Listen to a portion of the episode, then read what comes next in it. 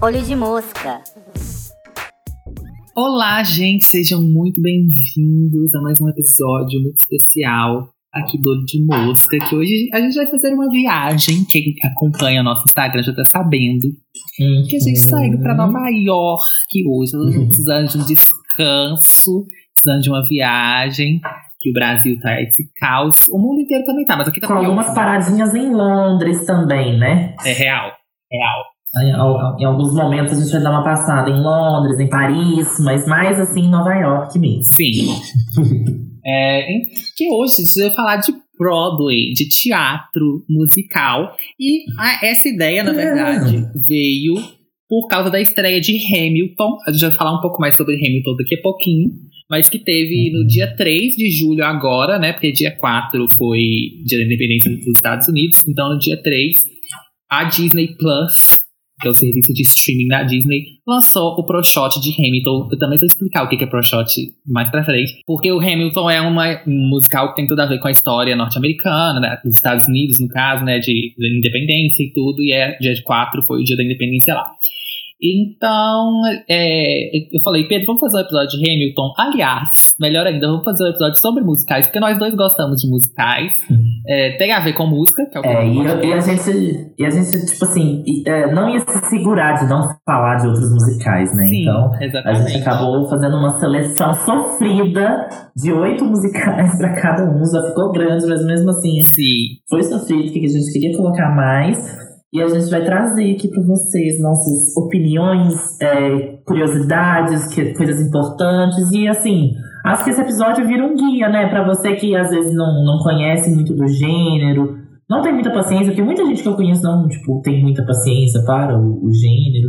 Talvez para você também ser um, um início, né? Tipo, uma iniciação aí ao mundo dos musicais, para você entendendo um pouco mais dos contextos, de como é feito, de onde veio e também do impacto né, cultural que, que eles causaram aí e que vem causando já há muito tempo. Porque a gente vai trazer musical, gente, ó, de muitos anos atrás até hoje. Então, Ainda mais certo. que Hamilton tá sendo bem hypado. Então, às vezes você, tipo, ai, não gosto muito de musical, mas ai, vi Hamilton e gostei. Às vezes você quer dar esse, esse pulinho aí. Ou não tá fazendo Uhum. nada na quarentena, quer dar uma chance a um gênero novo de entretenimento, né? Que você às vezes não tem tanto contato, não conhece tanto de musical. A gente trouxe oito aqui. A, a- nossa lista foi bem diversificada na medida do possível, porque eu e Pedro temos gostos até bem Sim. parecidos. Mas a gente tentou pegar coisa tanto contemporânea quanto clássicozão, assim, pra dar uma passada boa aí na história da Broadway, trazer coisa pra todos os gostos. E assim, eu acho também que acaba que o gosto do nosso público acaba sendo parecido com o nosso, né? Do público aqui do podcast. Então, acho que vocês vão gostar. Pelo menos um aqui vocês- vocês vão gostar. Quem assistiu. É. Quem assistiu, assistiu não, né? Ouviu o episódio de Glee e assistiu a série também já vai se identificar com muita coisa que a gente vai falar aqui. Tem a série meio que acho que também dá um- um- uma grande introduzida e que foi, pra, pra mim, pelo menos, acho que pra você também, né? Pra mim também. Foi o que abriu as portas ali do que era Broadway, de artistas que foram muito famosos na Broadway, que fizeram De papéis muito importantes, estão na série. De músicas, muitas, muitas das músicas que a gente vai falar que vocês vão falar, ah, eu conheço essa música de Glee. Pois é, veio dos musicais. Então acho que é, é, é, é legal pra gente levantar essa, essa bola também. Se vocês irem escutar esse outro episódio, que também é muito legal. E Inclusive, vamos começando. aliás, antes disso, eu só queria falar que a gente tá com a playlist também. O Não, link vai tá lá. no nosso nossa bio do Instagram. Ai, boa! com a- as músicas que a gente gosta mais de cada um dos musicais que a gente vai falar aqui. É, e os que tiveram em Glee, geralmente são as músicas que eles fizeram em Glee, tá, gente? Porque é isso, né? Eu, eu já tô mais acostumada a ouvir a música porque eu assisti a série, então óbvio que uma música que você escuta mais, você gosta mais. Mas também porque o, o, o outro lado Mas da eles também sempre também. fizeram as músicas mais famosas Exatamente, e as mais conhecidas dos musicais, né? Exato. Eles escolhem pra fazer nas séries que são as melhores, entre aspas. Então é óbvio que são as que a gente vai gostar mais. Que eu só queria também acrescentar que eu nunca estive tão empolgado pro episódio. Eu enchi o saco do Pedro Augusto, gente. Muito É. esse episódio aqui. Não, eu nunca é- estive tão não, empolgado. não que eu não, não tivesse tão afim também, porque eu amo musicais, vocês vão ver enquanto eu for falando. que, tipo assim, é, foi um prazer, gente, é, fazer essa pauta. Eu e o Pedro, a gente já vem conversando. Desde antes da gente gravar o episódio anterior, a gente já tá combinando desse. E assim, todos os musicais que a gente tá colocando aqui, a gente assistiu antes de gravar esse episódio uma relembrar. Mesmo inteira de assim, imersão. é, nós dois. é, Assim, eu não vi os do Pedro. Eu vi os meus, os meus oito, o Pedro viu os oito dele. Mas assim. E, e Hamilton, né? Que, que, a gente- que foi o que lançou agora. Mas assim, foi uma semana de imersão, de, de ver, de pesquisar. E assim, é, acho que ficou muito bacana, né? Tipo assim, pelo menos do, do, do que eu trouxe, tem certeza que o seu também. Tá um material muito rico, assim. Então, Sim. se você quer entender um pouco mais sobre Broadway, sobre este mundo mágico onde as coisas acontecem, vem com a gente. Então, gente, trazendo aqui para vocês alguns fatos, algumas coisas que eu fui pesquisando e tal. É, o gênero de teatro musical, porque o que, que acontece? Aqui a gente vai estar falando muito mais do teatro, todas as peças, to, to- peças não, né? Todas as obras que a gente está tratando aqui, quase todas têm filme, mas todas têm a peça que foi para Broadway. Todas as que a gente trouxe, acho que estão, então, já foram para Broadway em algum momento. Sim. E então, assim, são é, a gente está tratando muito desse gênero, assim, de se contar uma história teatralmente, do drama encenado, né? Que, que se, é contado por meio de músicas. Então, é, é interessante a gente trazer isso do gênero, que a gente gosta de sempre diferenciar nos gêneros musicais, e aqui no teatro não é diferente, também existem esses gêneros, e o musical é um deles. O que, que diferencia, por exemplo, do cabaré, da ópera, do, né, do... e aqui no Brasil a gente teve o teatro de revista, muitos anos atrás. É, são são pe- pequenas coisinhas, mas que hoje em dia meio que estão... Tem uma linha turva, assim, entre, entre uma coisa e outra. Mas, tecnicamente, o que definiria um teatro musical, né? É um, um- uma peça onde as falas são misturadas com canções. Então, os personagens não só declamam, não só atuam, mas também performam as músicas, cantam. Então, tem uma que é não só uma- um roteiro, não tem só uma montagem de palco, etc., mas tem coreografia, tem composição de música, né? Tem arranjos ali para as vozes dos personagens. Então, é meio que assim a performance no auge, porque os artistas que estão ali no, no palco, eles atuam, dançam, cantam e, sabe, falam, entretêm ali no meio que é, em todos os âmbitos assim da, da, da performance ao vivo. Só não tocam, né? Alguns até tocam algum musical ou outro, mas na maioria não. Só que eu acho muito legal a gente trazer isso porque é um gênero que ele remete de coisas muito atrás. É, de- que muito antigamente essa coisa da performance ao vivo tinha muito a ver, né? Desde lá os trovadores, na, na época Medieval. do, do feudalismo, da época medieval, é, desde os, os teatros gregos, onde a gente já comentou no episódio da Lorde sobre os melodramas, que eram. É, melodrama, na verdade, não é. ref- Refere ao teatro grego, às tragédias gregas, onde eram cantados também, porque se, se diz muito que quando você tem uma emoção muito forte, não adianta só você falar, você precisa cantar, que a emoção transpassa muito mais. E aí eu acho que é isso que o musical vem trazer também. Mas ele bebe muito diretamente, assim, da ópera, que é um gênero que surgiu ali na Europa no século assim, XVII, mais ou menos, muito cantado em latim, em italiano, em francês, assim. E a ópera tem um caráter muito fechado, né, muito elitista, assim que ela é toda cantada, ela não é traduzida, ela é sempre feita ali ah, né, no idioma original. E ela é dividida também. Tem quem só atua, quem tem, tem quem só canta, tem quem só dança, tem o balé. A gente vai falar disso né, mais no, no Fantasma também. Eu vou comentar sobre. Mas é, hoje em dia existem musicais que vão fazer isso, existem óperas também que, que tem essa separação, mas no geral isso é o que diferenciaria uma ópera de um musical. Então, E, e a ópera também ela tem essa questão do, do tom lírico, né? O canto que, que, que tá ali dentro é sempre um canto lírico, aquela coisa, uma música mais é, erudita, né? Então, o musical ele é um pouco mais pop, vamos dizer assim, né? Em uma coisa gerais. que eu acho interessante também, que também tava lendo sobre essa questão da diferença da, da ópera e, e teatro musical, porque, pelo menos na minha cabeça, eu tenho, tipo assim, não sei, eu não seria, saberia colocar em palavras, uhum. mas eu acho que todo mundo tem aquela imagem que a gente pega da cultura popular, porque eu nunca fui numa ópera, né? Mas a gente vê em filme, série e tal, aquele estilo de cantar e tudo.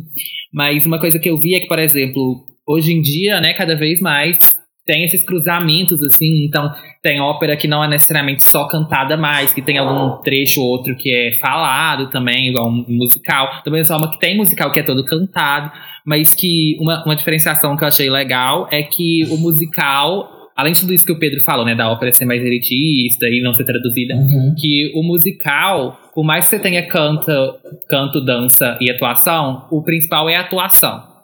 Tanto que tem musical que a pessoa nem precisa saber dançar e tal para fazer. Cantar até que você precisa, mas dançar dá para se virar. é, o principal é atuar. E na ópera o principal é o canto. Só se for filme, né? É, e na ópera o principal é o canto. E uma, uma coisa que eu vi, inclusive, na Wikipédia, que eu tava lendo. Eu, gente, eu amo a Wikipédia, tá? Nem venho com esse negócio. É lógico que eu não vou usar de fonte em trabalho acadêmico. Mas assim, inclusive até a, a Wikipédia você não vai usar de fonte, mas as referências bibliográficas dentro do artigo da Wikipédia são muito úteis. Eu acho que isso é, as pessoas não valorizam Exatamente. Mas eu amo ler esses artigos assim da Wikipédia, e aí era um sobre essa questão mesmo da, da diferença de teatro e ópera. E aí tinha uma situação de algum cara, não lembro o nome, desculpa, mas ele falava assim, que para ele a diferença é um teatro musical é apresentado em um teatro, uma ópera é apresentada numa casa de ópera. Tipo assim, e é isso, gente. A diferença que vai colocar é onde está ali. É igual que a gente fala de gênero, entendeu? O que, que diferencia hoje em dia, por exemplo, uma cantora alternativa de uma cantora pop? Assim, é o público que escuta, é o número de, de vendas que ela tem, é para quem que vai ser direcionado. Às vezes o som, tipo, o som de uma Kim Petras, de uma Britney Spears é o mesmo, mas você não vai falar. A, a Kim Petras é colocada como alternativa. Por quê? Porque é um outro público. Então é isso, a ópera é a mesma coisa. Enfim. Sim, arrasou. E aí, dito isso, é muito interessante isso do local, é muito interessante a gente falar que, assim, o que dita, né, a, os rumos do teatro musical, dos filmes musicais, de tudo relacionado a esse gênero, é a Broadway, né? Que é uma. Que, o que, é a Broadway, assim, pra quem não, também não conhece? Ela é uma rua, uma rua, uma avenida, não sei, mas é uma via que tem ali em Manhattan, que cruza a Times Square então, eu acho que é uma, é uma rodovia. E uma rodovia? É. Chocado. É, eu também fiquei chocado quando eu vi, porque eu achava que era uma rua. Eu vi por aí esse episódio, que é tipo uma rodovia, uhum. ela é gigante, assim, é quilômetros, quilômetros. Ah, mas. Nossa, tô muito chocado. Esse pedacinho de Manhattan, que é o que a gente fala quando você vai continuar aí, né? Continue. É. que fica ali bem no centrão ali de Manhattan, bem no, no, coração ali do, de Nova York.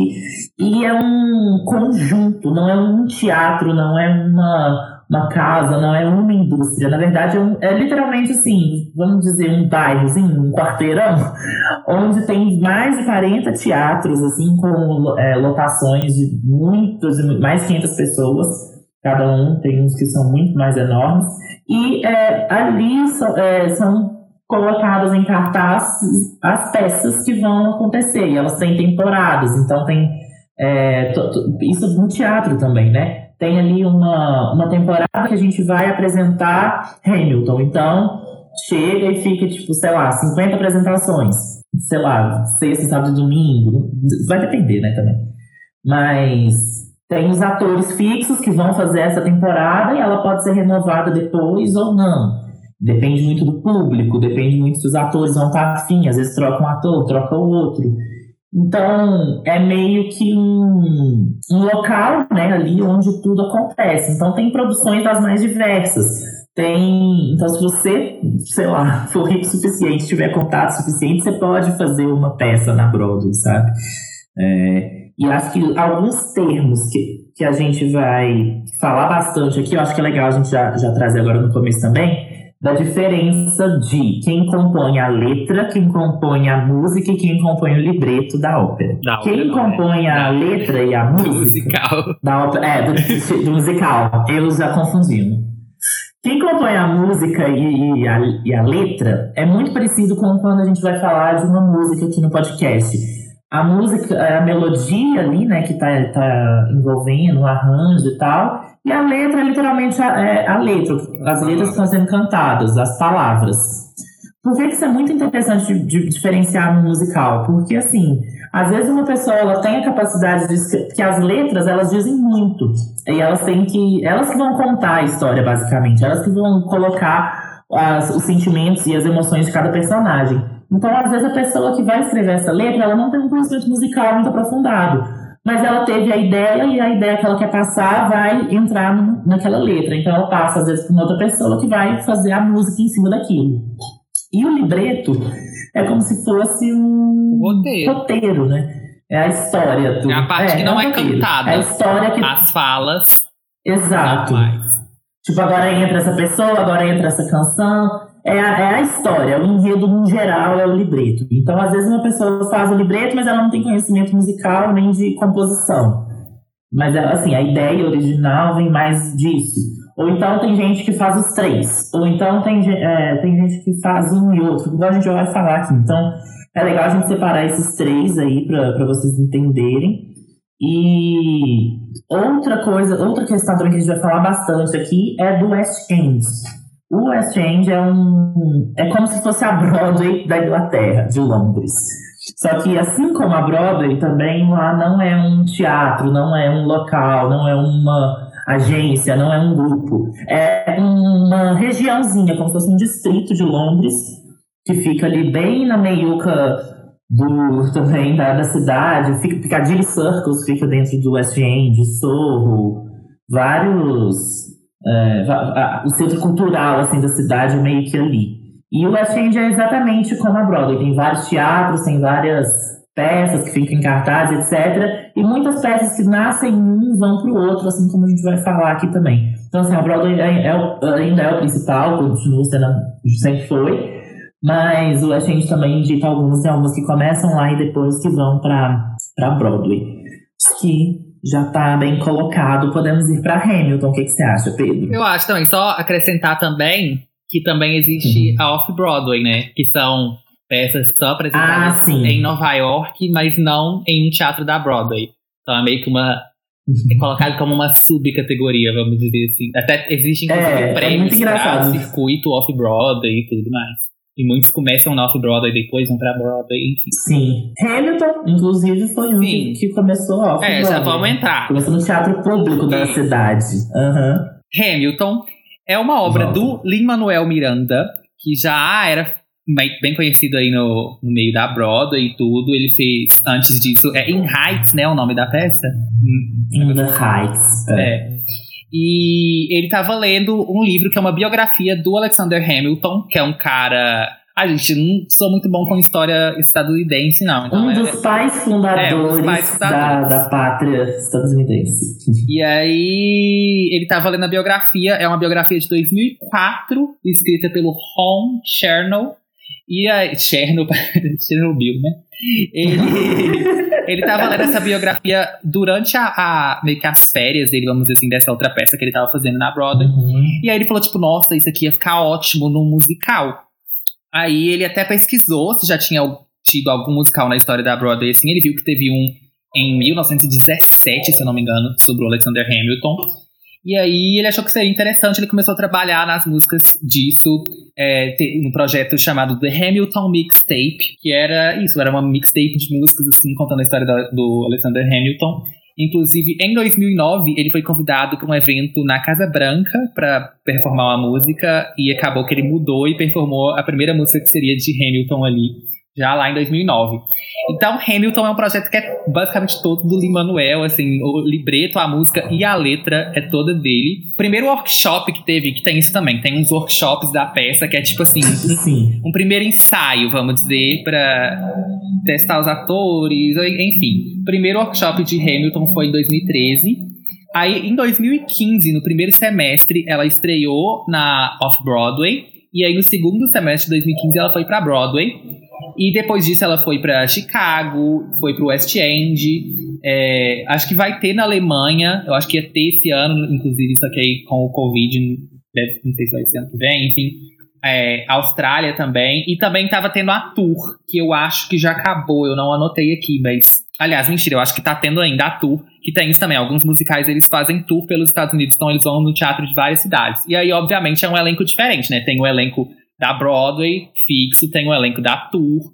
Tem o elenco. Ah, isso de elenco também é super, super complexo, né? Porque tecnicamente a cada, a cada nova temporada da, da, da, da série, ótimo, do, da peça, meio que o elenco pode ser renovado, né? E se ela vai para um outro lugar, por exemplo, quem vai fazer em Londres provavelmente é uma galera de Londres.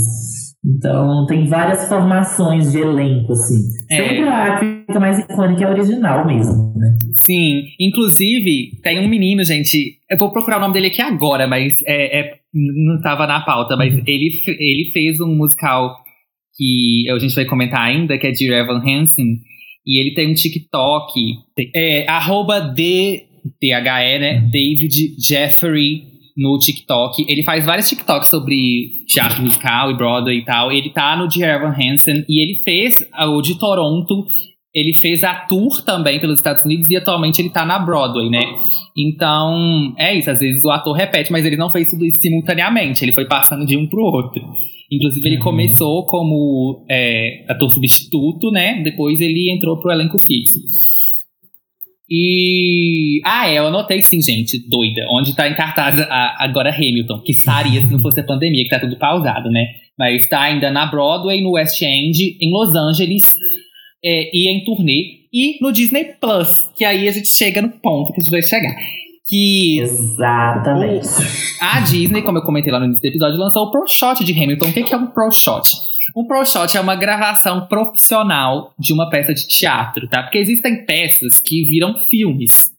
Só que, sim, de uma peça para um filme é uma outra linguagem, é uma adaptação, igual uma adaptação de um livro para filme, que a gente sempre fica puto quando, tipo, ai, mudaram isso aqui no filme, não tem isso da história, mudaram. Porque aí são linguagens diferentes, é óbvio, tem que mudar, não tem como filme, cinema ser exatamente igual a um livro. É a mesma coisa teatro. Até pela duração, né? Musicais costumam ser muito mais extensos do que filmes, assim, no geral. Sim. Então, E- costuma ser, ter um cosmo de tempo também. E é outra linguagem, porque no teatro, você tá sentado ali no teatro, você tá vendo o palco inteiro o tempo todo. A questão das mudanças de cenário é outra, os cenários são totalmente artificiais. Não tem como você dar close na cara de um ator ou ter um plano mais aberto que mostra o cenário, mostra o corpo, o ator de corpo inteiro, depois um, um plano fechado que só mostra o rosto. Não, não tem essa mudança. No máximo que você consegue ali é com o holofote dar uma mani- manipulada no foco da pessoa, mas assim. É outra linguagem completamente, então tem é, que, que adaptar. Um pro shot, então, não é um filme. Ele é filmado por equipes. A gente pode chamar de filme, né? Mas entendam que é. Não é um filme. Enfim, aí vocês entenderam. Ele é uma filmagem da peça. Com uma equipe profissional de câmeras ali que estão ali pra isso, pra filmar isso. Então eles foram treinados, eles sabem qual ângulo vai filmar em qual hora, em quem vai focar. Tem uma mudança de planos e tal, mas é tudo pensado pra manter a linguagem da peça o mais próximo possível e oferecer a melhor experiência pra quem não pode necessariamente ir ao teatro. É, existem, além dos pro shots, os bootlegs. Bootleg é literalmente tipo uma coisa pirateada. O que é um bootleg quando a gente tá falando de musical? Sabe é quando o filme acabou de assim, antigamente, sabe quando tinha uma é, DVD pirata que era alguém que ia no cinema pra câmera e filmava? Exatamente. É exatamente isso. Alguém vai escondido. É proibido filmar em teatro, mas as pessoas vão, ainda mais hoje em dia celular, é fácil de esconder. A pessoa vai escondido e filma a peça inteira pelo celular ou por alguma câmera, enfim. Existe na internet, você dá seus pulos aí, não vamos incentivar a busca por nada. Mas existe até no YouTube, Tumblr, enfim, é, formas de você ver essas peças. A, a qualidade, obviamente, não é a mesma coisa, né? Por mais que hoje em dia as câmeras de celular sejam bem boas, dá pra você pegar bem a história, ver as músicas. Eu, particularmente, não tenho nada contra bootleg, porque eu, é, eu não acho que é uma pirataria, aquela pirataria, tipo assim, quando você pirateia um filme, por exemplo, você já viu o filme e acabou, você não vai querer dar dinheiro pra aquilo. Eu vendo um bootleg de uma peça, muitas vezes, tipo, não é a mesma experiência. Então, por mais que eu tenha visto, eu vou ainda querer ver a peça justamente pra ter a experiência real, sabe? Eu, pelo menos, fico com essa sensação. E tipo, outra coisa também, se não for assim, a gente não, não É. essa peça, a não ser que você vá No caso da gente que tá no Brasil. mesmo e pague horrores. Sim, É. então eu não Então, tenho nada assim, também contra, tem, tem mas isso que é meio pode, complicado. não pode indicar aqui no podcast por motivos legais. Mas Hamilton, então, eu já conhecia porque tinha muita hype em cima desse musical. Ele ganhou 11 Tonys inclu- incluindo de musical, melhor musical, né, que é o principal, melhor libreto, melhor original score, que é a- as músicas. Ganhou Grammy de álbum de teatro, ganhou o prêmio Pulitzer de drama, gente. O prêmio Pulitzer é um prêmio, tipo assim, muito foda. O prêmio da literatura, assim. Sim. O... De, de escrita, né, no caso. E, e muito hypado entre fãs de teatro musical. Eu acho que até estourou um pouco essa bolha, porque tinha chegado até em mim. Então tinha anos que eu tinha vontade de ver. Só que eu via o- os bootlegs na internet, eu não tinha paciência pra assistir, porque eu achava os ângulos de todos muito ruins. E aí eu nunca assisti. E aí quando a Disney anunciou, eu falei, tipo, agora eu vou ver. E eu assisti e eu amei. E agora eu quero saber as opiniões do Pedro Augusto. Eu já falei demais, mas a gente vai dialogando aqui.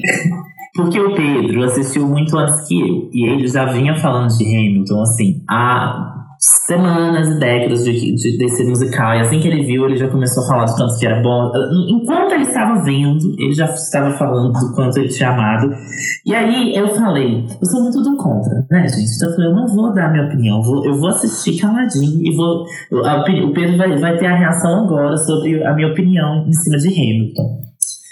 Então, a minha ideia quando eu estava. é, quando eu ia assistir o musical é que saco um musical sobre a história da independência dos Estados Unidos. Eu não quero ver isso. Foi minha primeira reação, assim, antes de assistir. E o que eu posso dizer é que, depois de assistir, essa continua sendo a minha opinião. Mentira. Que saco.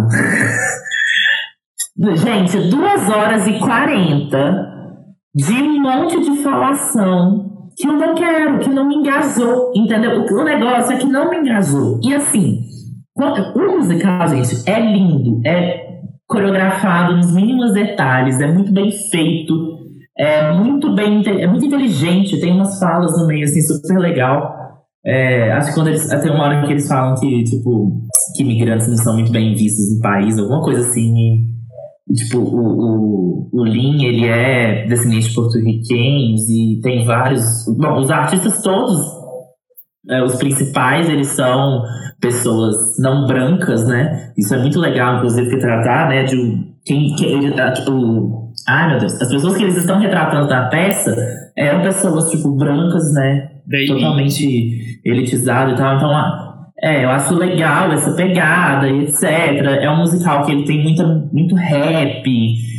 Só que ao mesmo tempo, aí, aí que tá. Eu, as músicas não me engajaram. Não teve uma música que eu falei, uau. As performances são lindas, é super poético, mas ao mesmo tempo é um pouco ok, sabe? Eu achei muito cuspido, é muita informação, é muita informação. E sei lá, o Hamilton não é muito carismático. Eu comecei a problematizar tudo que eu tava vendo, sabe? Sei. Eu acho que tem isso também. Tudo que Então. tá acontecendo, ah, mas não, gente. Eu, eu não conseguiria pegar, não tive carisma por nenhum personagem, a não ser o Lafayette, que depois volta e faz o Thomas Jefferson.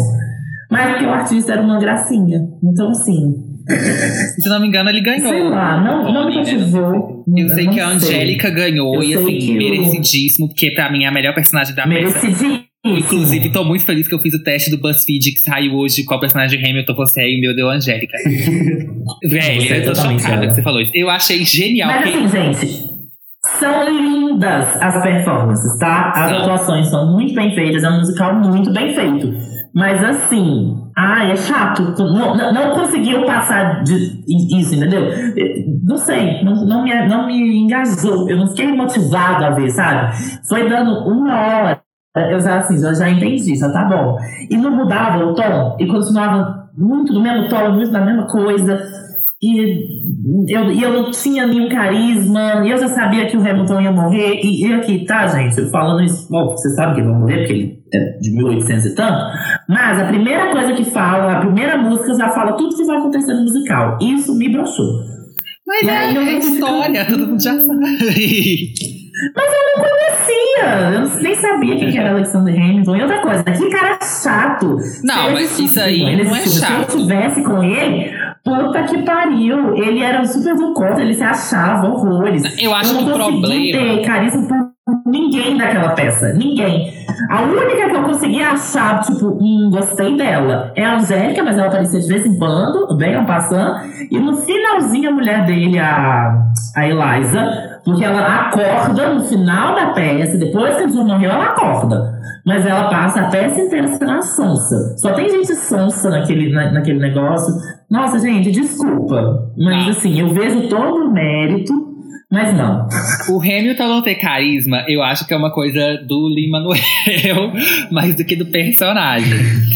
Os outros, velho, ai, eu não sei. É tipo assim, eu também não me apeguei necessariamente a nenhum personagem, só da Angélica, porque eu achei ela realmente muito foda. E, tipo, o solo dela em é, Satisfied é, tipo, incrível os versos dela. Pra mim é a melhor música, junto com Helpless, que tá na minha cabeça até hoje. Sim, e, sim. enfim, mas outros personagens também não peguei muito, mas eu gostei muito das performances. Pra mim é isso, sabe? Eu sabia que era uma coisa com uma pegada mais moderna, mas eu não sabia que era tão no hip hop, principalmente que era tão bom, assim, que é, é muito bem feito mesmo e tal. Todo mundo faz, tipo. Não, é muito bem feito. Muito bem, é tá? muito. A performance do Jonathan Groff, que eu amo esse homem, e ele tá incrível também. Ele aparece por tipo 5 minutos, mas ele é impecável no papel. E ai, sei lá, eu É fiquei super apaixonado. engraçado, né? apaixonado. Enfim, gente, a gente pode passar então pro próximo, né? Podemos.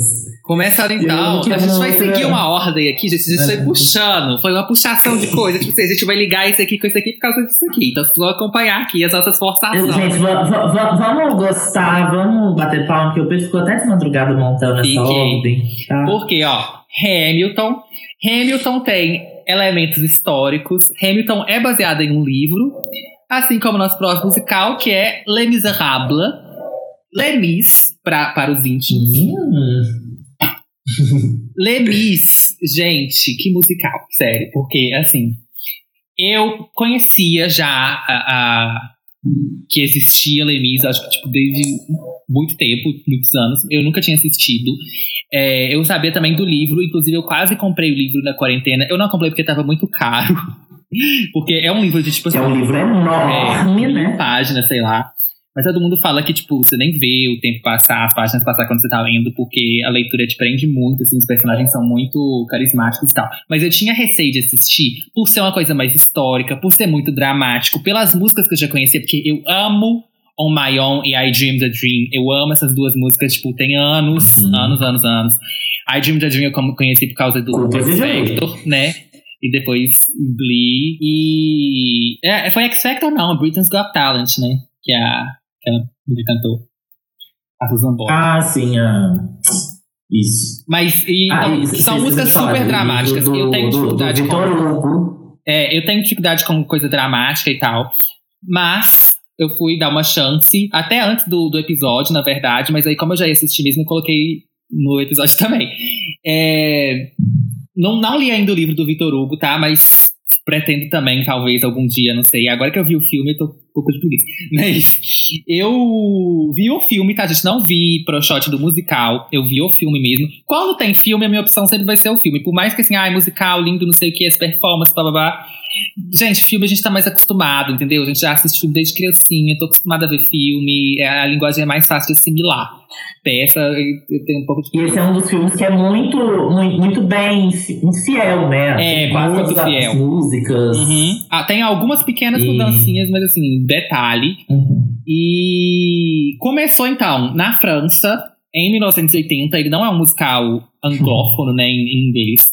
Ele foi baseado no clássico livro francês, Les Miserables, né, Os Miseráveis, do Victor Hugo. E, inclusive, quando eu era criança, eu acabei de lembrar disso, eu achava que o livro do Victor Hugo era a mesma coisa do musical. Tipo, assim, que o livro, eu ficava tentando entender se o, o Victor Hugo tinha escrito as letras das músicas do livro, como que isso funcionava, sabe? Depois do tempo que eu fui enfim. Aí depois, um cara que, ah, gente, nem anotei nomes. Desculpa. Ele resolveu traduzir para o inglês. E aí foi traduzido e estreou em Londres primeiro, no West End, em 1985. Aí depois foi para os Estados Unidos, em Washington, que é outra cidade muito importante no circuito de teatro dos Estados Unidos. Muitos até começam como um teste, vamos dizer assim, em Washington, antes de ir para Nova York. Começou em Washington em 86 e em 87 foi para Broadway. Ficou na Broadway até 2003. Depois voltou em 2006 e ficou até 2008. E a última versão que teve foi em 2014 até 2016. Também nesse tempo teve versões internacionais, turnês, teve Toronto também, né? E atualmente, aliás, né, pausado pela pandemia, mas estava tendo a turnê do Reino Unido. Então essa é a versão oficial, vamos dizer, de, de Les Miserables que está rodando aí. O filme também, como assim, o livro já era um grande sucesso, a peça também fez muito, muito sucesso, queriam adaptar para filme. Existem outros filmes e até minissérie de Les Miserables, mas baseados no livro, então não é necessariamente o musical, né, não tem as músicas, mas queriam fazer o filme do musical desde o final dos anos 80. Nunca dava certo.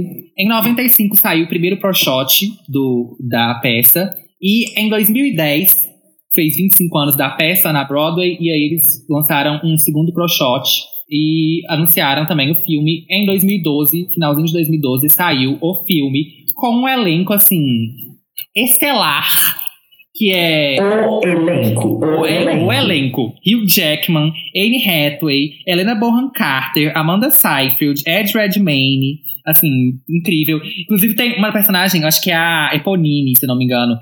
Foi várias atrizes famosas cotadas, até a Taylor Swift, assim, tava sendo muito cotada pra ela na época.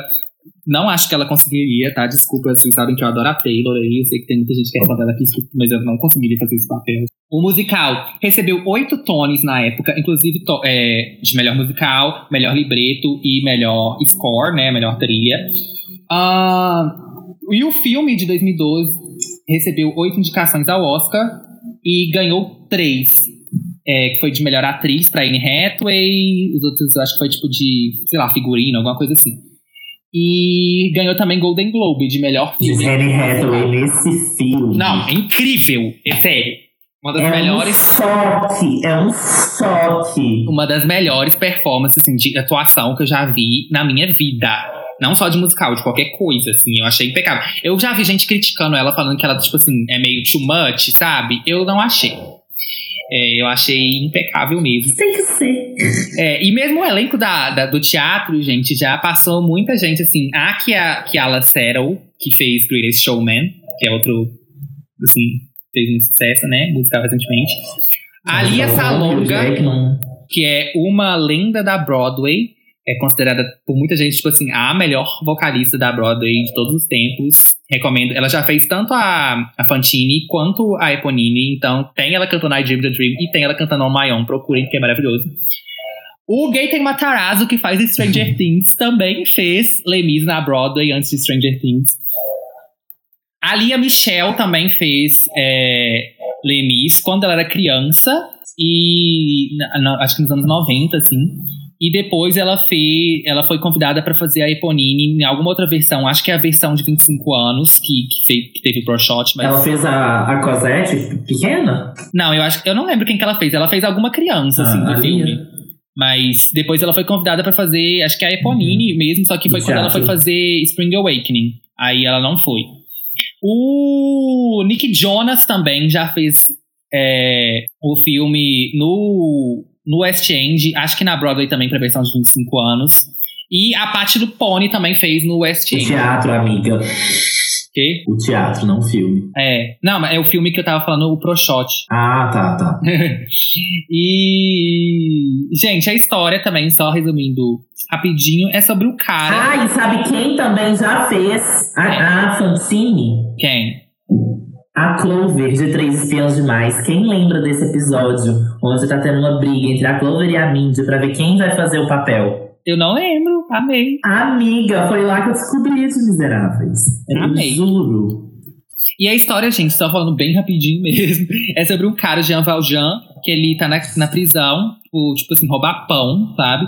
E ele fica anos, acho que 19 anos na prisão, depois ele sai, aí tem toda uma treta, ele meio que muda de identidade pra não ser descoberto.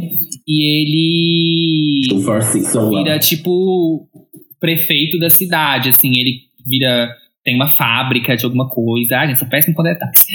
Aí ele consegue, tipo assim, subir na vida muito tal com outra identidade, só que acaba que ele corre o risco de descobrir esse segredo dele, e nesse meio tempo tem um outro plot de uma mulher que trabalhava pra ele, acaba sendo demitida, que é a Fantine, né, que é a Anne Hathaway, E aí ela acaba saindo da. perdendo o emprego e ela tem que se prostituir e tal, e vender tudo que ela tem para conseguir sustentar a filha, né? Mandar dinheiro pra filha, que ela tem uma filha pequenininha. Aí esses plots se cruzam porque o Jean, o Jean acaba tendo que cuidar dessa filha. E aí depois, no, no segundo ato, que tem isso também, né? Os musicais eles são divididos sempre em primeiro ato e segundo ato. Uhum. E tem uma divisão bem marcada, assim, porque no teatro é quando tem o intervalo pra você poder ir no banheiro, enfim. E. O intermission. É, e aí geralmente tem uma mudança, tipo assim, anos depois, sabe? É o segundo ato. E aí depois vai contar. É sempre a história desse Jean Valjean, aí cruza aí com essa menina e tal, e vai desenvolvendo, e tem a Revolução, a Batalha na França, que era da ocupação de alguma coisa também, gente. Ai, péssimo com detalhes. Mas é muito. Amiga, é a Revolução Francesa. Não é, não, tá doida? É a Revolução Francesa? Não? Eu acho que é alguma É, outra. pela luta pela liberdade. Então é, gente, ó. É possível que não é. E eu acho que é depois da Revolução Francesa. Não tenho certeza, gente, de novo. Ai. Eu vou procurar aqui agora. Não foco. E aí, ai, gente, as atuações são lindas. E a história também é muito, muito bonita, assim. Por Eu que não gosto de drama, não gosto de coisa histórica, filme histórico e tal. Amei. Eu recomendo todo mundo, todo mundo, assim, não tem como você não gostar, porque é uma obra de arte. de- Mas sabe o que eu gosto em, em Miseráveis que não tem em Hamilton? O contexto histórico e, tipo assim, tem Revolução Industrial no meio, tem um monte de coisa. Mas não é o, o ponto, entendeu? Sim. Isso é o plano de fundo e você entende isso, mas assim, tem uma história ali acontecendo, tem um romance, tem a, a- o triângulo amoroso, sabe? Tem, tem um monte de dramas ali mundanos, assim, sabe? Que eu acho muito mais, mais interessante de, de você acompanhar, que te prende muito mais, sabe? Então, gente, aí puxando aí outro gancho, agora a gente continua na França, tá? De ambientação, a gente continua em Paris ali, que também é um, um grande clássico, assim. um- esse que eu vou falar agora é o musical mais clássico da Broadway, que é o musical que ficou mais tempo em cartaz, que é The Phantom of the Opera, o fantasma da ópera aí. Que é, assim, um grande clássico de até de. Como que eu vou dizer? Da cultura, né? Tipo, a, simbologia do fantasma da ópera é, é super conhecida, assim. E é, o, o musical em si, ele não é tão antigo também. Então, ele começou no West End em 1986 e foi para Broadway dois anos depois, em 1988. E está em cartaz até hoje, desde 1988, que o Fantasma da Ópera está em cartaz, ficando aí sendo, sendo, tendo o posto de musical que ficou mais tempo em cartaz. E quem criou o Fantasma da Ópera? Um cara, gente, que fez, assim, muita coisa. Muitos outros, outros musicais. E ele é o compositor da, de, de, outra, de outros musicais. Ele fez Cats. Inclusive, ele tá na, na, nesse live action, entre várias aspas, que teve agora. Ele, inclusive, compôs uma música com a Taylor Swift para o filme, que é o Andrew Lloyd Webber. Webber, não sei se é Webber ou Weber que inclusive é, conseguiu o EGOT, tá, gente? Ele é uma das pouquíssimas aí pessoas, inclusive vai falar muito disso hoje, que é, o que, que é um EGOT? O que, que é uma pessoa que tem um? É uma pessoa que tem um Emmy, que é o prêmio da televisão, um Grammy, que é o prêmio da indústria fonográfica, que é aí música, todo mundo que está mais acostumado, o Oscar, que é o prêmio da indústria de filmes, da indústria, né, academia de filmes, e o Tony, que é o prêmio do teatro. E o Tony ele tem tanto uma categoria de teatro é, peça mesmo, que não é musical, e tem as categorias de musical. Então, é, como também, para você ser EGOT, você vai ter que cantar, porque você vai ter que ter Grammy. Tem aí essa coisa mais fácil, pode ter um Oscar de. Como é que fala? De canção original. Então, quem. Melhor música é. Quem tem EGOT costuma ser da área do musical e costuma fazer é, peça da Broadway. Vamos falar de mais pessoas aí durante o episódio.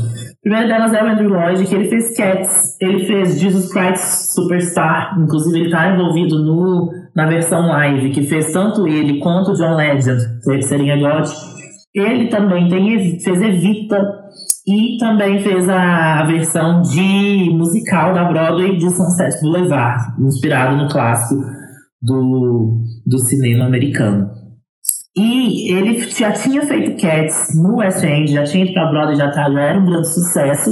E aí ele queria fazer um musical romântico. E aí ele estava lendo O Fantasma da Ópera também, a história meio parecida com Hamilton, que já era um livro do... O Pedro sempre vai ter que me ajudar com, a, com as pronúncias em, em francês. Se eu achar aqui, né? Gente, onde que eu anotei o nome do autor? Ah, que é inspirado no livro do Gaston Leroux, L-R-O-X. É, Leroux. Uhum. Ai, arrasei! Primeira, primeira vez que eu, falo, que eu falo francês certo aqui, gente, que eu pronunciei. E é, depois que foi pra, pra Broadway, que ficou lá, né, pra sempre, é, em 2004 a gente teve uma versão de filme, também inspirado neste musical da Broadway, com o Gerard Butler, que é um filme que segue muito, tem as mesmas músicas do musical, é, é essa adaptação assim, mais fiel também. Porém, existem outros filmes do Fantasma da Ópera, porém esses filmes são inspirados no livro. E são filmes pré, pré-musical, então não tem as músicas, não são filmes musicais. E esse filme, inclusive, eu já tinha visto, e para o podcast eu fui assistir um. É, é, não sei, não vou dizer que é um pro shot, porque foi uma versão especial que eles fizeram de 25 anos em 2011 no Royal Albert Hall, que é um dos principais teatros de Londres. E aí eles fizeram essa versão especial de 25 anos de cartaz, que estava em cartaz lá né, no West End, do Fantasma da Ópera. Uma super produção, num palco super diferenciado. Lindo, é lindo, lindo, lindo, lindo, lindo, lindo. Vejam. Também é tipo assim, três horas de filme, mas você fica ali, ai meu Deus, que tudo. E, gente, a, a história do Fantasma da Ópera é uma coisa muito. É, me remete muito a Bela e a Fera. É uma história que me lembra muito, porque o cara, é o fantasma, na verdade, ele é uma pessoa, né? Ele é um homem desfigurado que usa uma máscara para tampar uma deformidade que ele nasceu.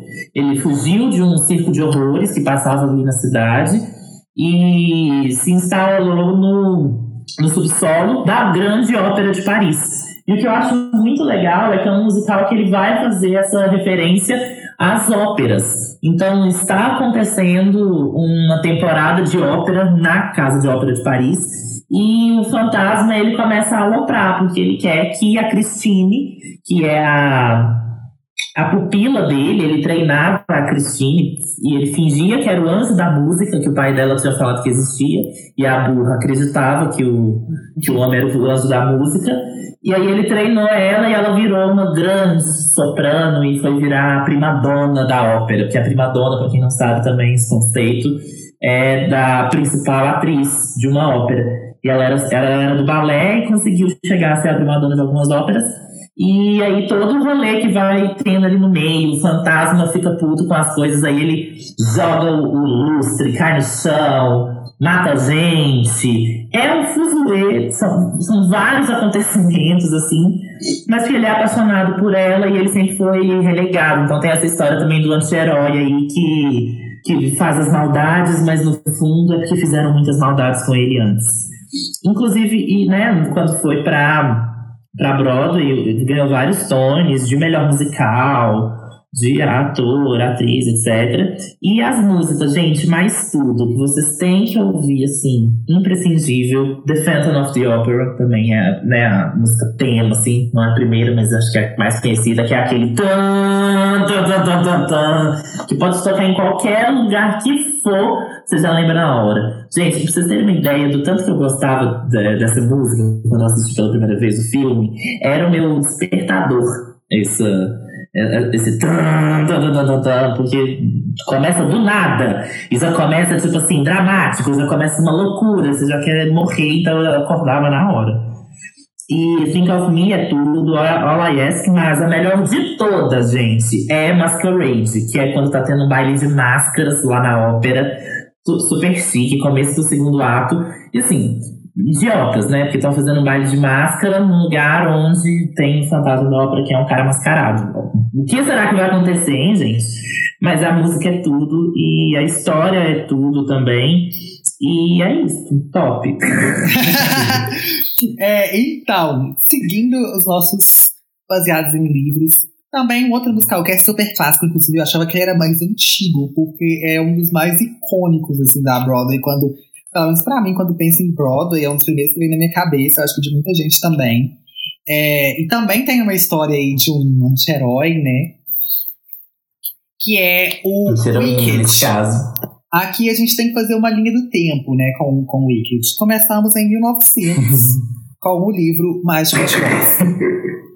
Em 1939 foi lançado o filme Mágico de Oz, que é inclusive importantíssimo para a história. Com Judy Garland. Por causa do negócio do cinema em cores e tal. Isso, com a Judy Garland, que é outro ícone. Que inclusive vai voltar em outro momento aí. Isso. Em 95 foi lançado o livro chamado Wicked, é, the, the Story of the Wicked Witch of the West, alguma coisa assim, não lembro o subtítulo, mas é Wicked. E aí, em 2003, foi lançado um musical baseado nesse livro, que é o Wicked. O que que acontece, né? O Mágico de Oz, acho que todo mundo conhece essa história já, todo mundo viu o filme, alguma versão de Mágico de Oz, assim, que é da Dorothy, que estava ali no Texas, aí vem um furacão, ela vai parar na Terra de Oz, tem o robô lá, o Esse filme de 39, inclusive, é musical, né? Vale a pena. Sim. Tem o Homem de Exato, tem Lata, várias músicas tem e o, tal. o Espantalho, que... O que, que o Espantalho é? Ele é sem cérebro? Não. O Leão é sem coragem, Acho que é. o de Lata não tem coração, o Espantalho... Sem coração. Eu não sei o que, que o Acho Espantalho que é sem cérebro mesmo. E aí tem a bruxa má do Oeste, né, no Mágico de Oz. E o livro Wicked vai contar a história dessa bruxa, que é a mesma história que o musical, né, que é baseado no livro, vai contar. Que é que, na verdade, ela não é uma bruxa má, ela era boazinha. E aí vai contar o que que acontece com ela para ela chegar no ponto de virar a bruxa má, como tá no, em Oz. Então, é um, é um musical que a, a linha temporal dele é até engraçada, assim, é bem narrativas modernas, né? Que não tem mais temporalidade linear nenhuma. Porque começa com a Glinda, que é a bruxa boa do leste, ou do sul. Não, a, a do. Ah, gente, eu não sei, são muito. A Rosa dos Ventos de, de Oz, eu não, não sei. Mas tem a Glinda. a Glinda chega pra falar pro povo de Oz que a bruxa má do oeste morreu mesmo. E todo fica muito feliz. E aí, alguém pergunta, tipo, mas na verdade que vocês eram amigas? Aí ela fala, sim, vou contar pra vocês a história. E aí temos um flashback pra é, a época que elas estavam, tipo, na, na escola de magia de Oz, assim. E que foi quando elas conheceram. Elas não gostavam uma da outra no início, porque a Glinda é aquela a loirinha perfeitinha, popular. Essa palavra é importante. E a, Sim. a Elfaba, né, que é a bruxa do oeste, ela é verde e estranha. É verde. Eu amo isso. Ela é verde e estranha. Tem uma explicação do porquê que ela é verde lá na história, enfim.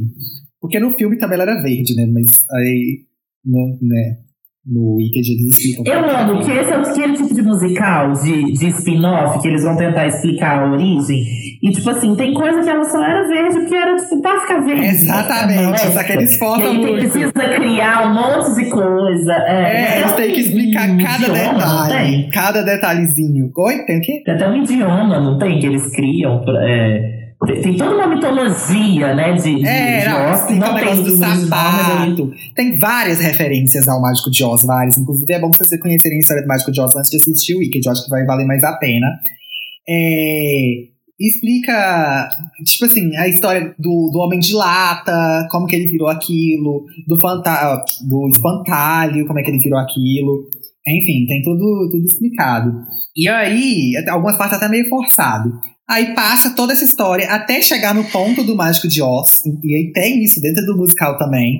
Chega, então, tipo assim, começa depois do Mágico de Oz, aí volta pra antes de Mágico de Oz, aí vai durante Mágico de Oz, aí acaba a história do Mágico de Oz e continua ainda depois de Mágico de Oz de novo no final. Até chegar no ponto que é o ponto que começa a peça da Glinda chegando, assim.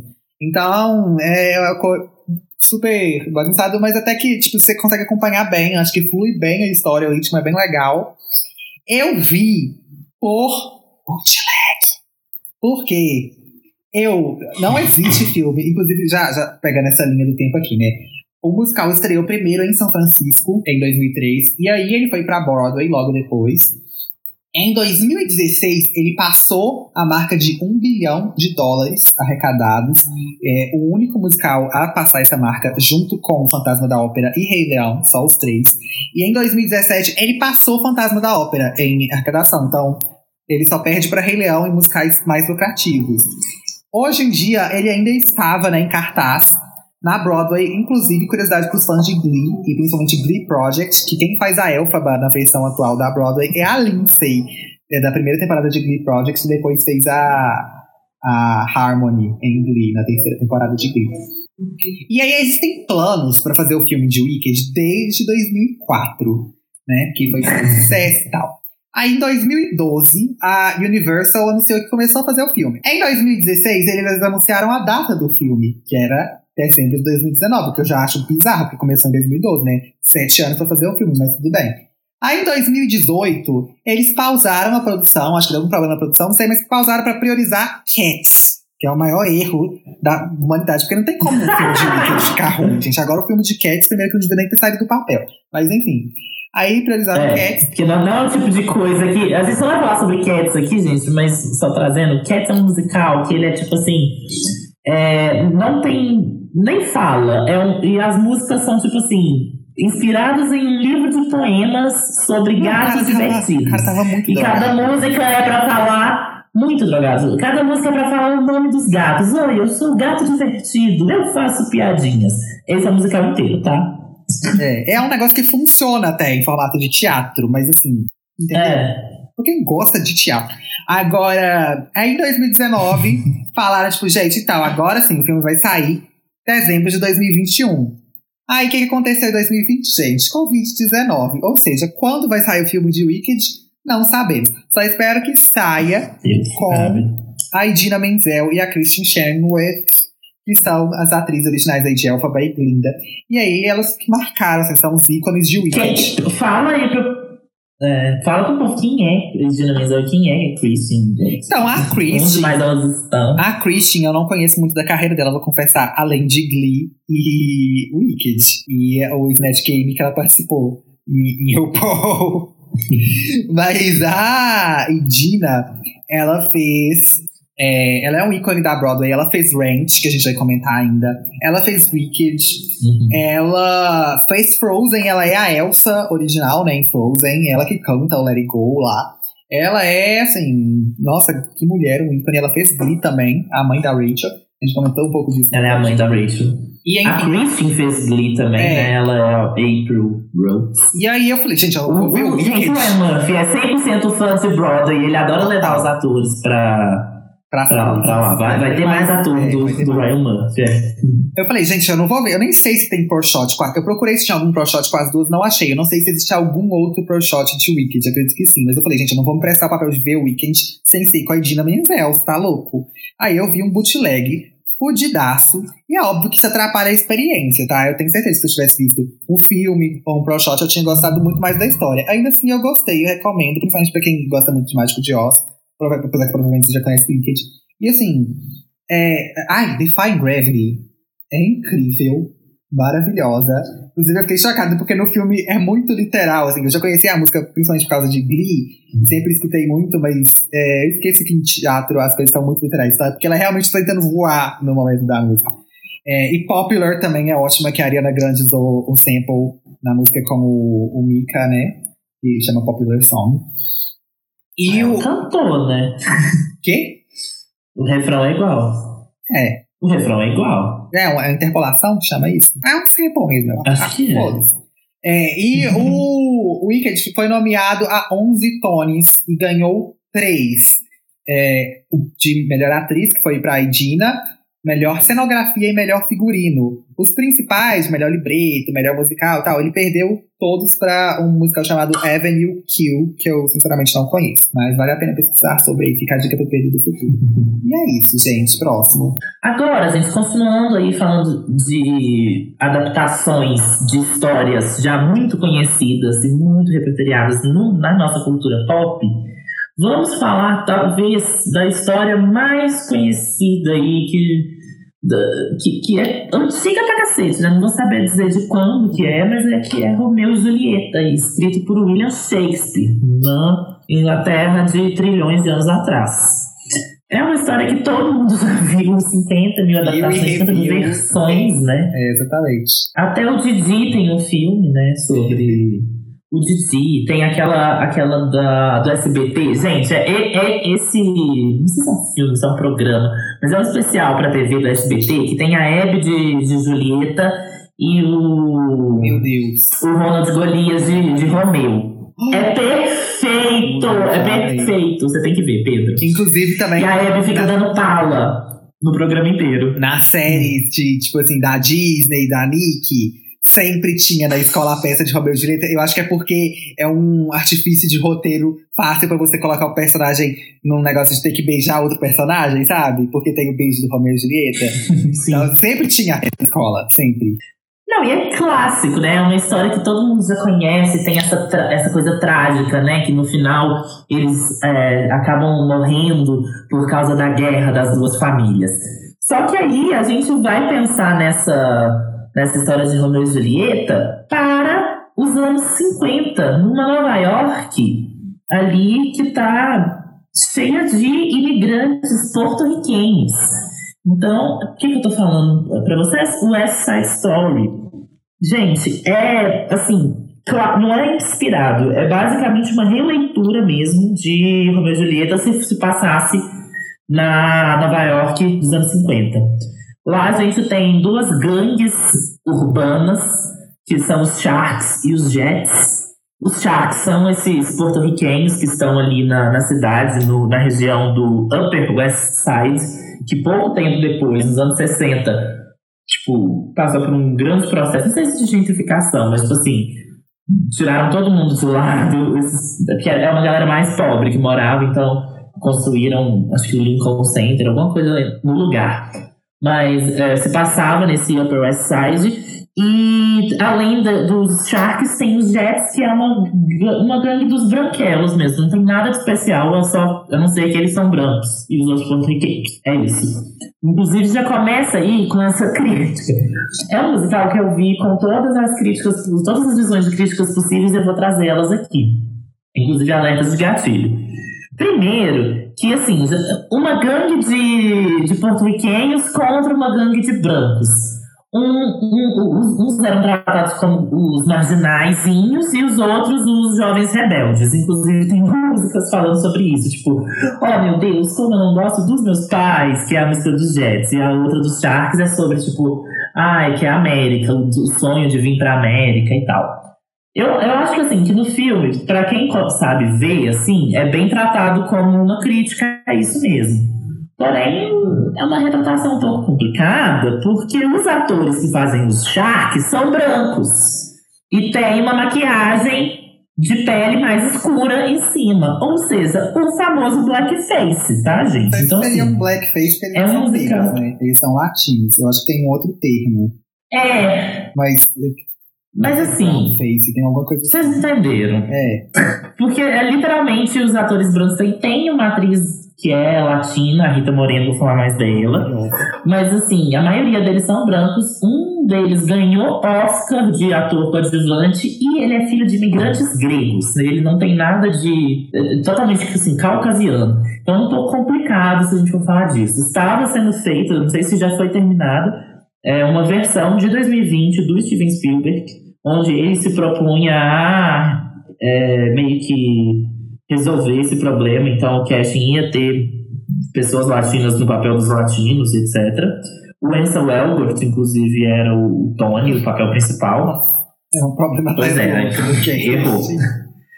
É, é, é, esse filme só rodeado de problemas. E é, o que que acontece? A Maria, ela é a esposa... A esposa não, gente. Ela é a irmã do Bernardo, que é o líder da, dos Sharks. Os dois são porto-riquenhos, etc. Só que a Maria, gente, ela nem pra pôr a maquiagem escura nela, não, não colocaram. Ela é feita pela Natalie Wood no filme. É uma coisa que eu já tô falando do filme, né? Mas eu vou terminar de falar do filme, depois eu falo da peça. Que é muito pertinho do outro. Que ela foi feita pela Natalie Wood, que é a musa do James Dean em Juventude Transviada. Então, pegaram ela por causa do, do papel mesmo. para ter um nome, né, de peso ali no meio. E ela se apaixona no meio de um baile pelo Tony, que é o melhor amigo do líder dos Jets, que é o Riff. Então ela vive esse amor aí onde o irmão não deixa. Ah, inclusive, aí o melhor papel de todos, que é a Anitta, que é a namorada do Bernardo, que é o irmão da Maria. Que é a, feita no filme pela lindíssima, maravilhosa Rita Moreno. Quem assiste One Day at a Time aí já conhece a abuelita. Inclusive, obrigado, Pedro, por me obrigar a assistir One Day at a Time. Essa valeu a pena. É, e, gente, mais um negócio na casa. Uma das pouquíssimas aí, acho que é a única latina que conseguiu essa, esse feito até hoje. Que ela tem todos esses prêmios também, inclusive o Oscar ela conseguiu pelo papel de Anitta em é, na adaptação de West Side Story para o cinema, que foi feita em 1961. Por que eu tô falando muito do filme, gente? Porque é um filme que não utiliza muito de artifícios do, do cinema para fazer a história acontecer. Sempre que os, os, os espaços são muito abertos, muito. Como se fosse um palco de teatro mesmo. E as músicas, elas são, tipo assim, a, a primeira música não tem muita fala, é só um, um grande ato de dança.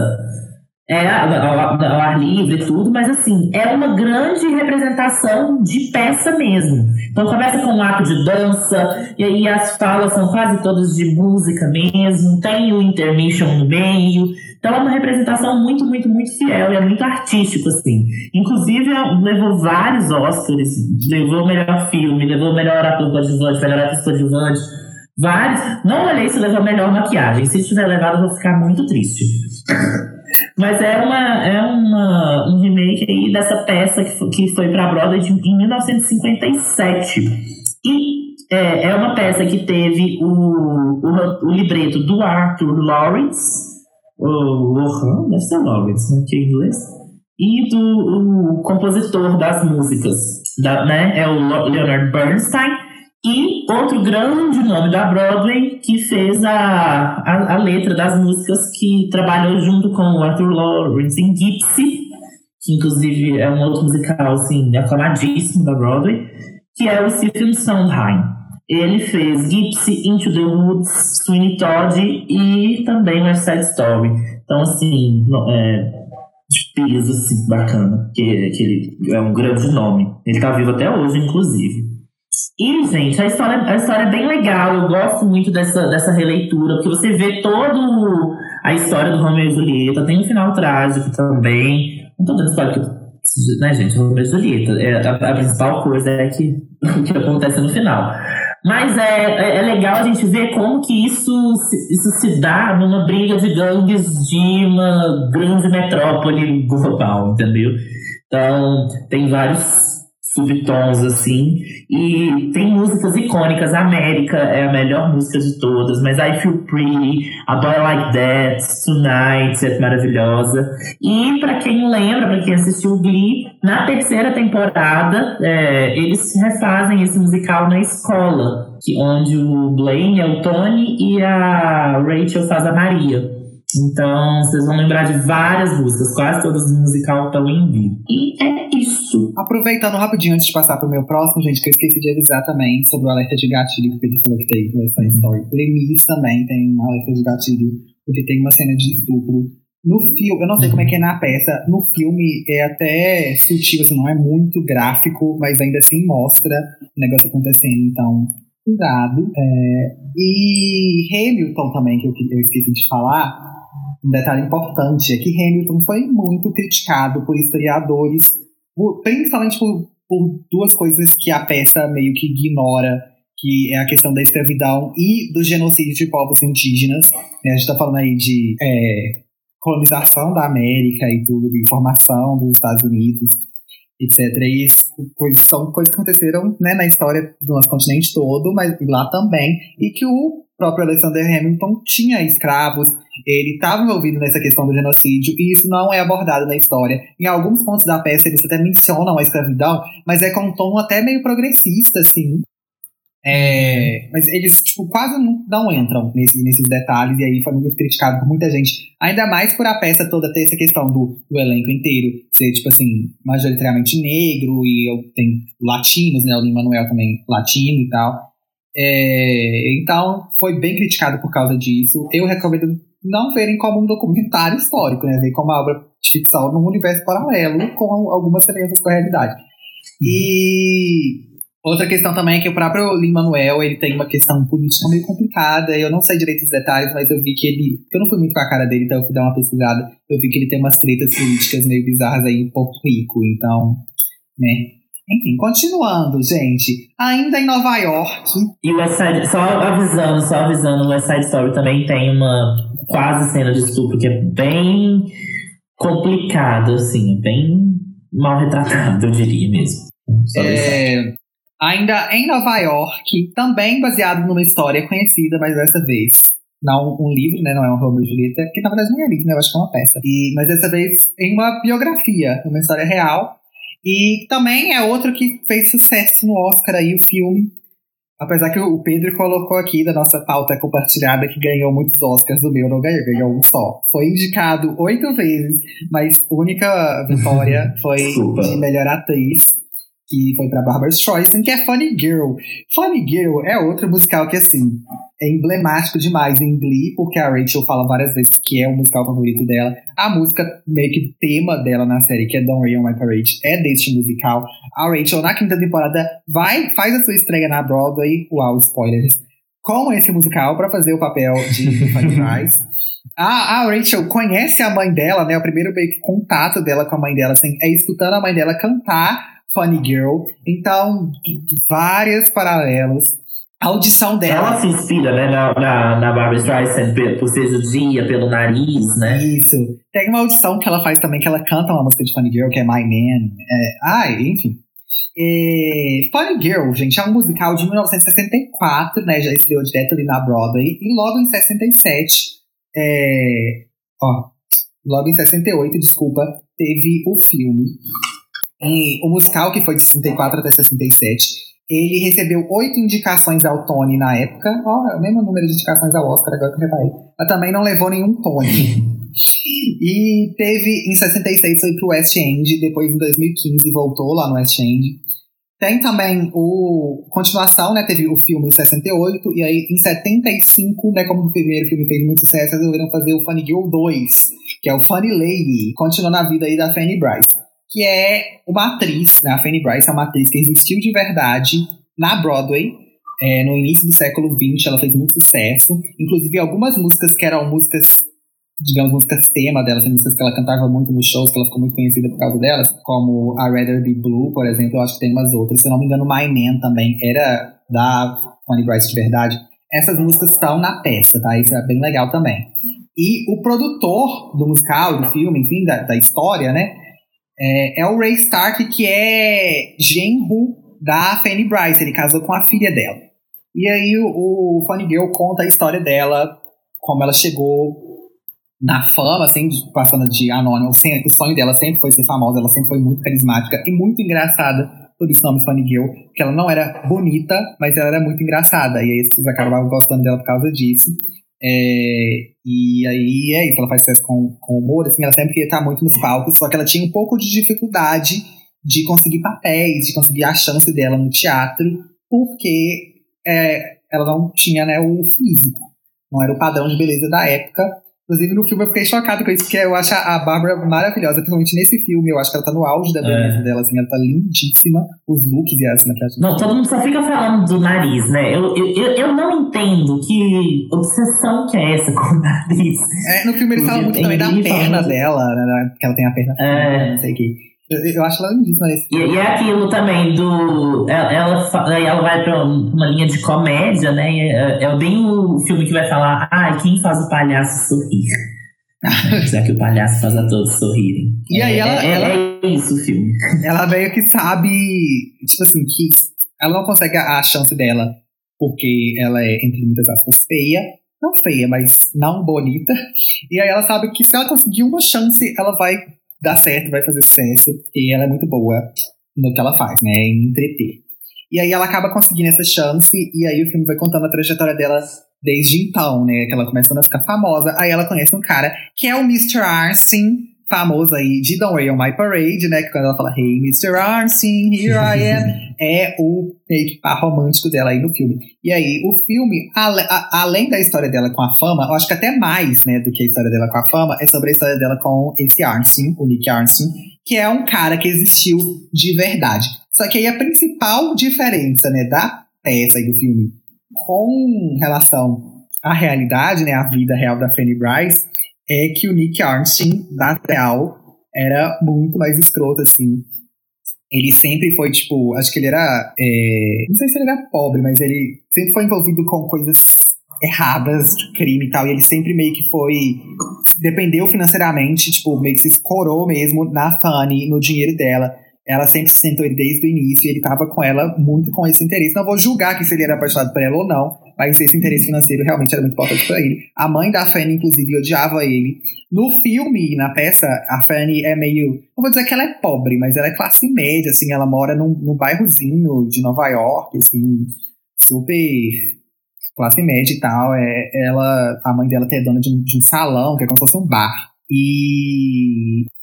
Ai, eu amo a mãe dela. É, e aí tem essa trajetória dela pra riqueza e tal. Na vida real, a Fanny sempre foi rica. Ela não era filha única, igual na peça, ela tinha vários irmãos, mas assim, ela era riquíssima. E, e o Nick era super criminoso, super problemático, enfim. E aí no filme eles deram uma atenuada muito absurda no personagem dele, pra não irritar ele também, porque eu acho que ele ameaçou processar e tal na época, teve algum rolê assim. A, a, peça e o filme, eu acho que não tem tanta diferença da história. Inclusive, a própria a Bárbara que fez a peça, ela tá no filme também. A equipe é bem parecida. Então, eu recomendo vocês assistirem o filme. É Bárbara Streisand aqui também, é EGOT. Sim, a Bárbara também ganhou EGOT, né? Ganhou o Oscar aqui por esse filme, como a gente falou. Acho que o Tony também. É, Grammy, ela tem, que ela tem a carreira dela de cantora. A Bárbara, gente, que atuação. Que atuação nesse filme, assim. Eu nunca tinha visto a Bárbara Streisand atuar. É, eu conheci ela muito mais por causa de Glee, na verdade, por causa de algumas músicas dela, assim, e tal. Mas eu nunca vi o A Star is Born, agora eu quero ver também. Inclusive, esse, esse filme, Funny Girl, me lembra me deu muita vontade também. o estilo de A Star is Born. A, a história, assim, a vibe é bem parecida. As músicas de Funny Girl são lindas, eu amei, tipo, todas. Principalmente I Rather Be Blue, The Greatest Star, My Man e Don't Rain on My Parade, né, que eu já amava. E eu sempre amei Don't Rain on My Parade, só que eu nunca tive a curiosidade de ver o filme, porque eu ficava com meio de preguiça, assim. E virou meu musical favorito da vida. E com certeza eu recomendo para todo mundo aqui, assistam Funny Girl. A Bárbara está impecável. A personagem da Fanny é tipo assim. Ai, maravilhosa. Eu, eu fiquei apaixonado por ela, assim. Eu me identifiquei também com ela em vários pontos. E, e, eu amei o estilo de atuar e de cantar. Ela cantando The Greatest Star, por exemplo, que ela faz aquela coisa super. É teatral mesmo, né? Que essa coisa exagerada nas expressões, no jeito de cantar. Eu amo isso. Eu, eu, o que eu mais gosto no teatro e musicais, assim, músicas de musicais, é essa teatralidade mesmo, esse exagero nas emoções, nas expressões e. Enfim, ai, eu adoro. Porque quando você tá realmente atuando por meio da voz, assim, quando a pessoa tá cantando você consegue sentir ela atuando ali também. É, eu acho incrível. Sim, é tudo. Vamos agora para um outro musical que não tem muito a ver, mas que também fala, né, do, também vai tratar de uma trajetória para a fama, né, de uma mulher que não se encaixa nos padrões que é colocada para fora. Porém, nesse próximo musical, essa mulher, na verdade, é uma transexual alemã que vai parar nos Estados Unidos depois de uma operação de, de mudança de sexo mal sucedida. Estamos falando de quê? Hedwig and the Angry Inch, que é uma peça, gente, que meio que trata ali de uma banda de rock underground super alternativa, que é encabeçada pela Hedwig, a banda chama, né, Hedwig and the Angry Inch. E a Hedwig, ela é uma. Ela nasceu Hensel, na Alemanha Oriental.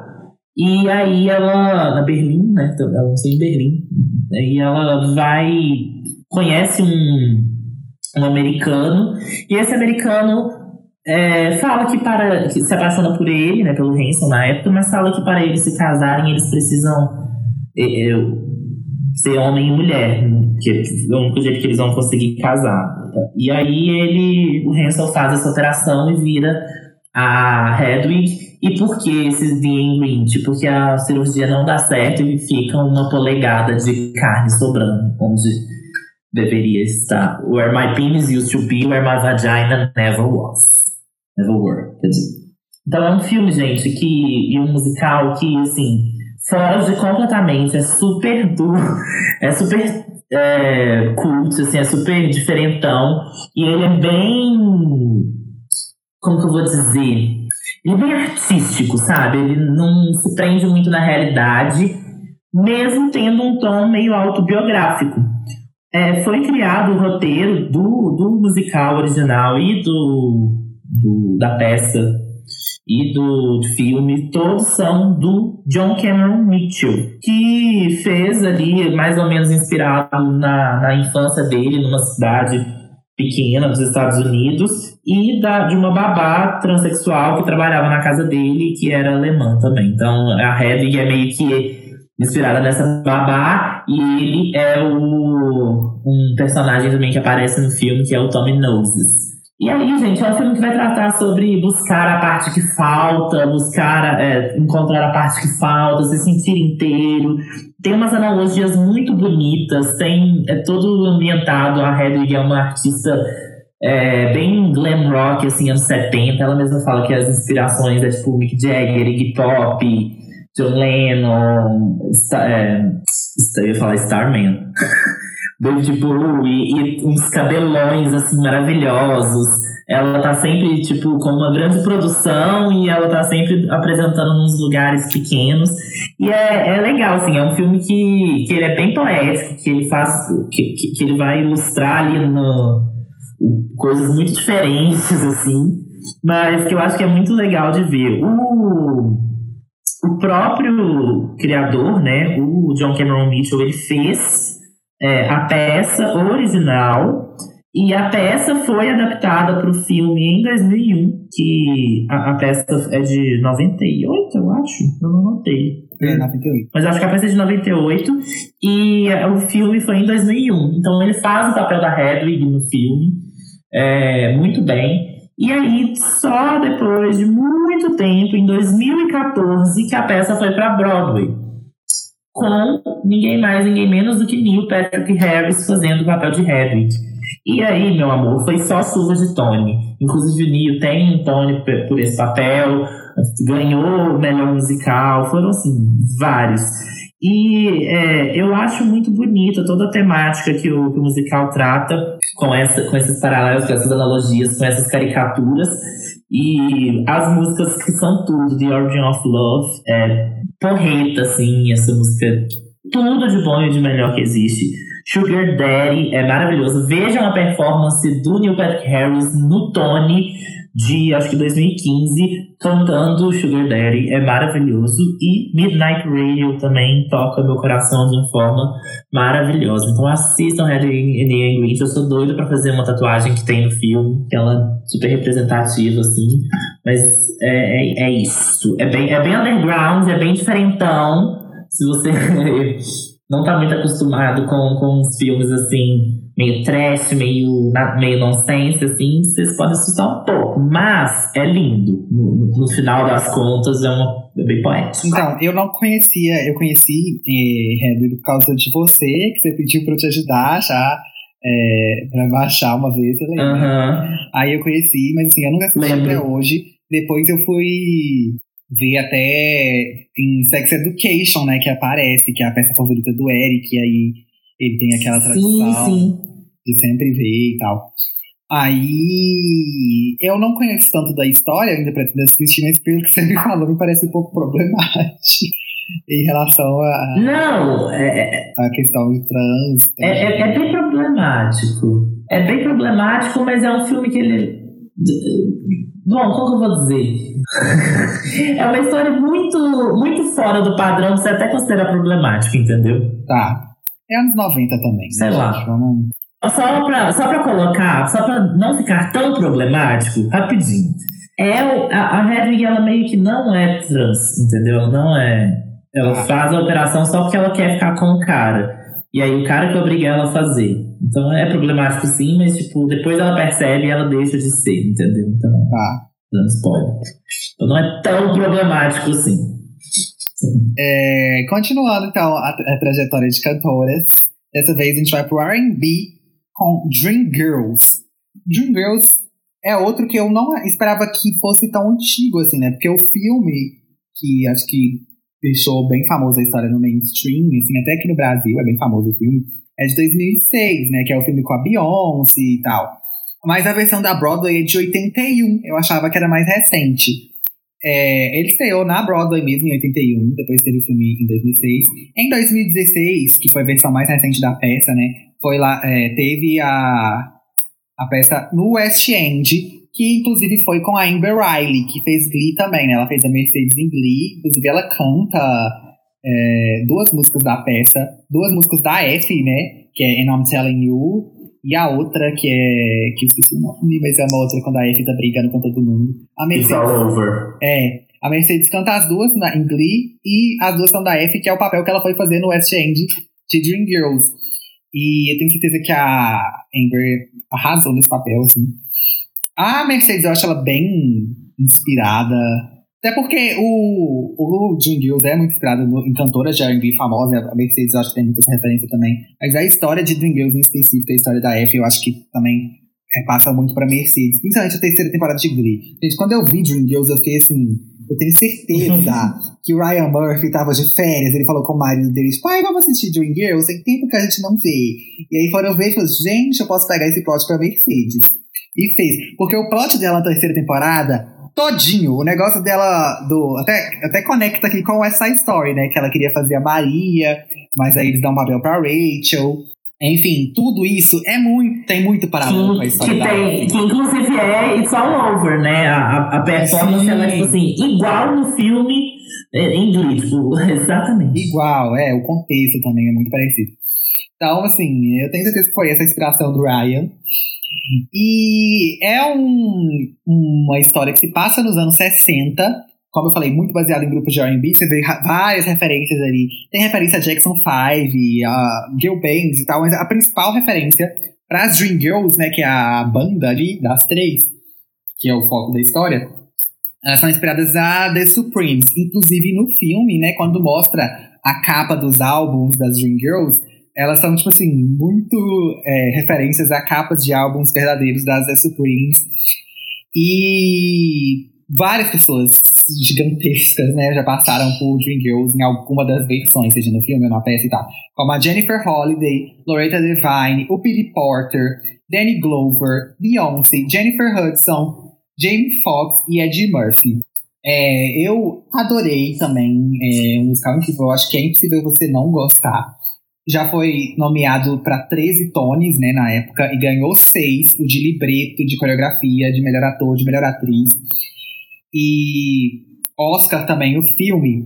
Inclusive tem uma polêmica, né, porque foi a primeira vez que o filme mais indicado do ano, né, o que teve mais indicações, não foi indicado para Best Picture, que é a categoria principal, né, de melhor filme. E aí muita gente criticou porque talvez teria sido um boicote, por ser um filme que tem muito a ver com a história negra, da música negra, do entretenimento negro, né. Não, não teve indicação nem para Best Picture, nem para melhor diretor. Então, foi muito levantada essa questão do boicote do racismo aí na academia, que é algo que a gente está debatendo até hoje, né? Isso foi no Oscar de 2007. É, outra referência que tem muito na história é a Rainbow Records, né? Que é a gravadora das Dream Girls, que é um dos personagens. É claramente a Motown, que a gente falou muito no episódio do Michael Jackson sobre a Motown. E tem até é, uma banda que é da Rainbow, que é muito igual ao Jackson 5.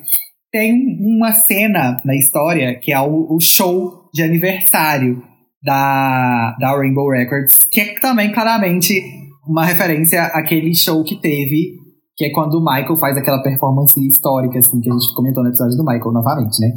E aí é muita referência, eu peguei na hora, eu lembrei na hora da gente falando disso no episódio do Michael. E depois eu fui pesquisar Amo. e eu vi que era realmente a referência e que inclusive deu polêmica. Por quê? O, dando um pouco de spoiler do filme, desculpa, da peça, né? O cara que é o dono da Rainbow, ele acaba se envolvendo numa treta de peiola. E o cara que era o dono da Motown também teve essa treta. E aí eles ficaram muito putos, assim, Sim, deu que uma é polêmicazinha. Payola é negócio de, tipo assim, meio que tem a ver com suborno de rádio pra tocar a sua música, entendeu? E aí, enfim, eh, tem várias coisas, tipo, a- o cara da Rainbow ele é bem escroto, e aí ficaram com esse, tipo, ah, é uma referência ao cara da Motown. Até os escândalos que ele se envolve é bem parecido com alguns escândalos da vida real, então teve, teve essa polêmicazinha aí. E a história é basicamente dessas, dessa girl band de três mulheres negras que querem ser estrelas do R&B e elas acabam conhecendo esse cara que vira o empresário delas e elas começam a ser tipo backing vocals de um outro cantor famoso de R&B, mas depois elas se separam e aí tem essa trajetória delas pra fama e tudo mais. Só que aí nisso tem milhares de problemas. É, músicas melhores, And I'm Telling You, óbvio, mas também a Listen, que na verdade é só do filme, né? Eu acho que a Be- a Beyoncé fez pro filme a música, ela não é da peça original. Recomendo demais, é impossível você não gostar, é maravilhoso, é super acessível a história, mas é muito bem feita. Assistam Dreamgirls. E agora, gente, pulando aí, continuando em Chicago, né, na verdade, vamos para um outro musical que, na verdade, leva o nome dessa belíssima cidade, que é Chicago. É, esse musical, ele é icônico, porque eu acho que ele é um dos que mais representa, assim, uma das mentes também mais, vamos dizer, mais conhecidas, um dos cabeças ali da Broadway, que é o Bob Fosse. Quem assistiu aí a última temporada do, de RuPaul's Drag Race, a décima segunda, no segundo episódio, quando elas têm que fazer um musical no estilo Fosse, eu ainda não conheci o Bob Fosse na época, estou sendo muito sincero aqui. Eu achei que era aquele estilinho de dança, meio, meio cabaré, meio burlesco, que é o estilo mesmo do Bob Fosse, só que eu achava que era, sei lá, o estilo de dança. E aí eu fui ver, eu pesquisei e fui ver que na verdade é um cara, que ele era coreógrafo, diretor, produtor, era um cara assim, super envolvido no showbiz que inclusive foi, é, foi tipo assim, um grande bafafá, que ele ganhou o Oscar, o Emmy e o Tony no mesmo ano. É, pensem o que, que é isso. É, ele ganhou o Oscar por, por Cabaré e o Tony por causa de uma peça lá que eu não lembro qual que é, mas é uma mais conhecida dele. E o Emmy, ele ganhou por Liza Wisanella, Liza Wisanella, que foi o filme, uma, filme não, gente, eu tô todo errado, né? Foi a, o programa de TV que a Liza Minnelli fez, Liza Minnelli que vai voltar ainda, filha de... É, Julie Garland. Julie Garland, que a gente já comentou, e que é também uma das pouquíssimas egotes aí no planeta. Ah, aí, gente, o Bob Fosse também, é, ele foi casado com a Gwen Verdon, que foi uma da, foi considerada, assim, a maior dançarina que a Broadway já viu. E ela, inclusive, tem uma série dos dois do ano passado, que é, é Fosse barra Verdon, que eu não vi ainda, mas me pareceu muito, muito, muito interessante. É uma minissérie, na verdade, com a Michelle Williams, eu acho, que mostra ali o, relacionamento conturbado dos dois. E parece que, na verdade, o Bob Fosse era meio complicado, assim, dentro de casa. Homens, né? Do, do, do século passado. E esse estilinho. Hã? Até desse século. É. Mais serena, você Nem- é, todo mundo. Sim, gente, é autocrítico. né? Mas ele é, foi muito conhecido por esse estilinho de, de jazz mesmo, de dança meio. O negócio das jazz hands, né? É e jazz hands. Exatamente. E é, é, é, a Liza Minnelli foi uma das grandes divas dele, que deu mais certo para trabalhar, porque ela conseguia performar isso muito bem. Era uma dupla criativa muito, muito boa.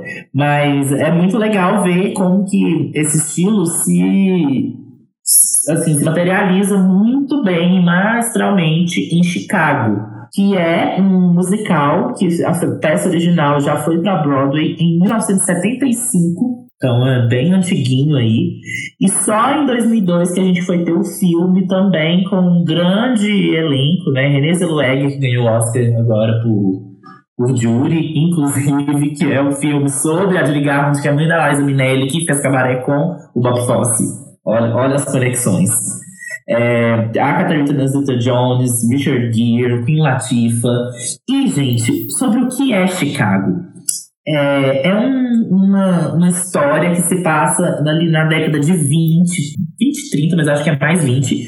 E a peça foi inspirada em uma outra peça, dessa vez não musical, mas musical, a peça musical foi inspirada numa peça não musical, que foi escrita por uma repórter que tratava dos crimes que ela contou como repórter na Chicago de 1924.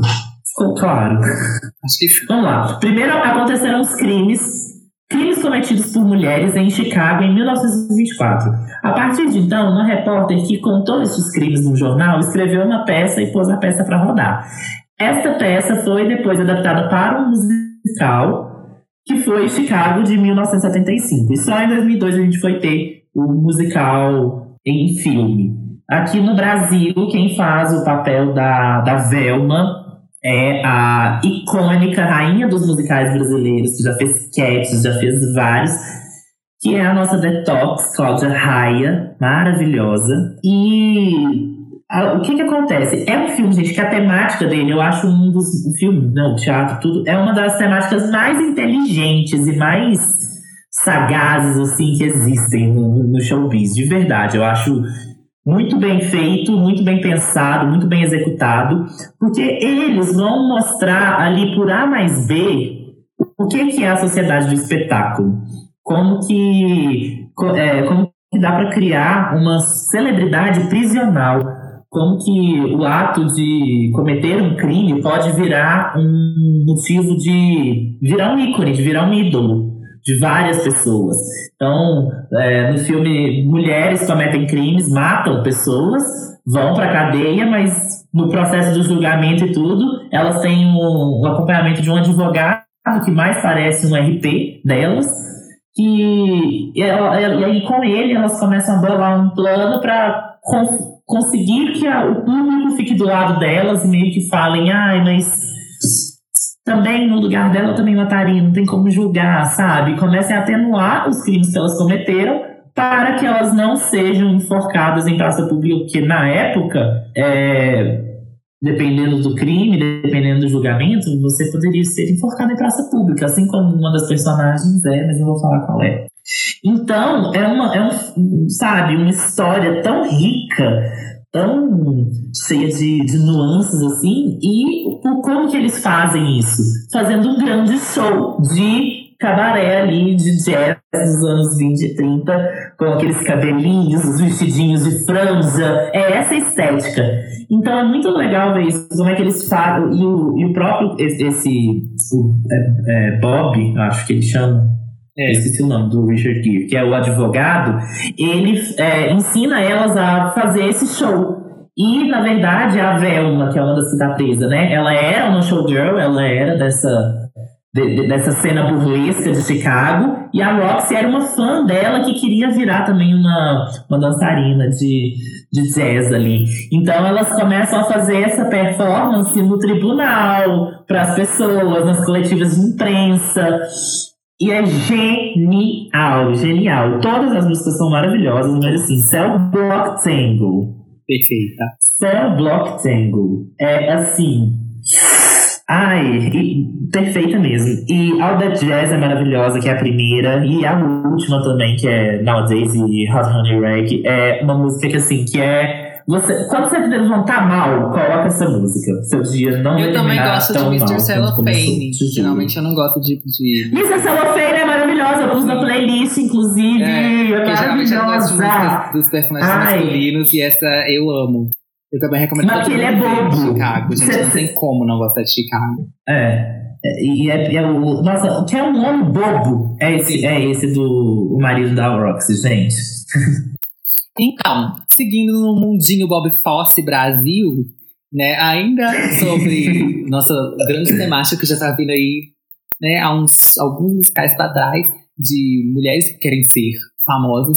A gente tem Cabaré, que o Pedro já até falou bastante, que Cabaré começou, aqui a gente também, assim como o Wicked, a gente tem que fazer uma linhazinha do tempo. 1939 foi lançado o livro Goodbye to Berlin. Em 1951 foi lançada a peça I Am a Camera. E aí, em 66, foi lançado o musical na Broadway, Cabaré. E 72 foi lançado o filme Cabaré. E aí é o filme que tem o Bob Fosse, é, que ele dirigiu e coreografou. Eu acho que ele coreografou a peça na Broadway também, mas não tenho tanta certeza. É, eu vi também Acho filme. que sim. Eu vi foi o filme, eu não vi nada da peça, assim.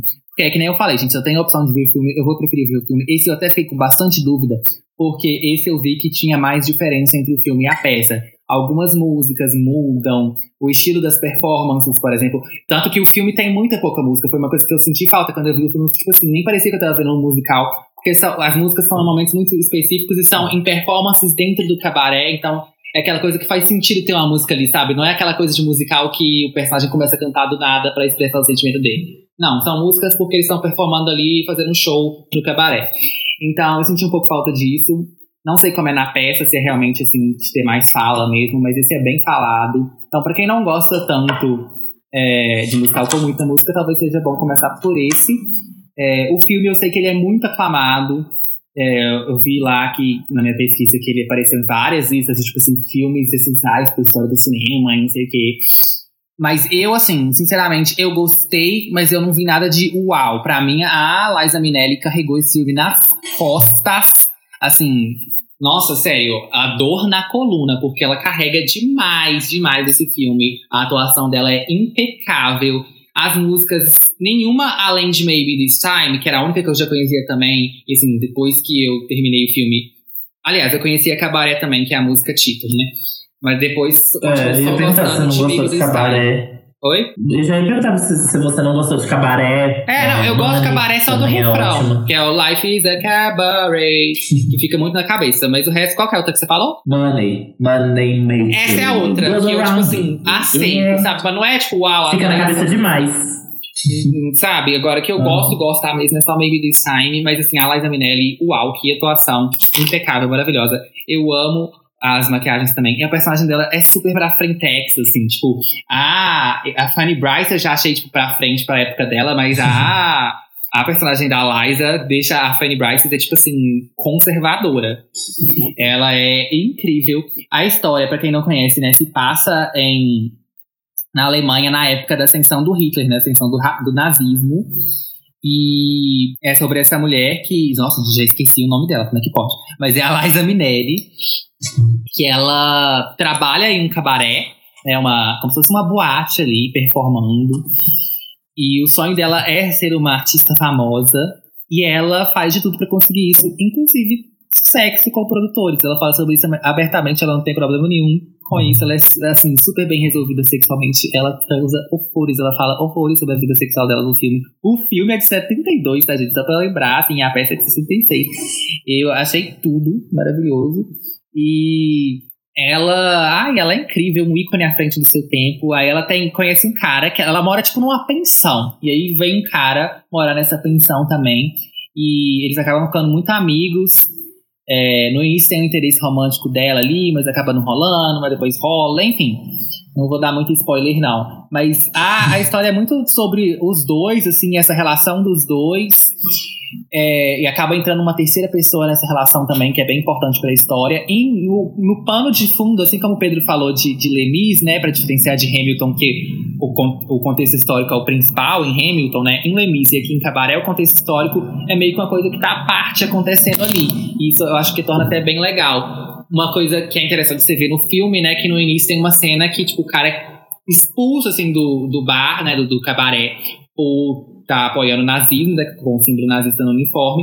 E no final do filme, a última cena, é, quando mostra a plateia, né, a câmera vira pra plateia, mostra o, todo mundo, tipo, quase todo mundo do que tá ali no cabaré vendo o show é nazista, tá todo mundo com o uniforme, com a faixinha ali, com a suástica, sabe? Então mostra bem essa ascensão, assim. É, tem personagens judeus na obra, enfim.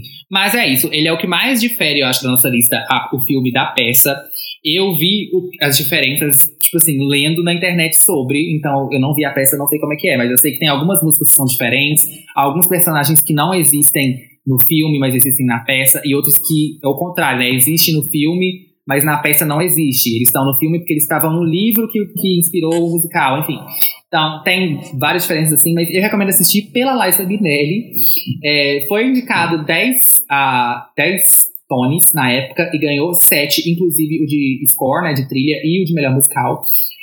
E além da Liza Minnelli, outros dois nomes assim, que eu achei legal trazer que já fizeram cabaré é o Dennis O'Hare, que é um grande aí de American Horror Story, e a Emma Stone, que fez. E depois que, que eu vi assim, que ela tinha feito, eu falei, gente, é a cara da Emma Stone nesse papel. É tipo, é muito ela. Eu vejo muito ela fazendo. E ela fez na Broadway tem alguns anos, assim, na, na versão mais recente que teve. E aquele lookzinho com o chapéuzinho coco é icônico, né? Assim, os looks desse, desse também são icônicos, né? Agora, gente, é, é, a gente tentou fazer uma. É, a gente tentou fazer uma conexão entre os temas, entre um, um musical e o outro pelos temas.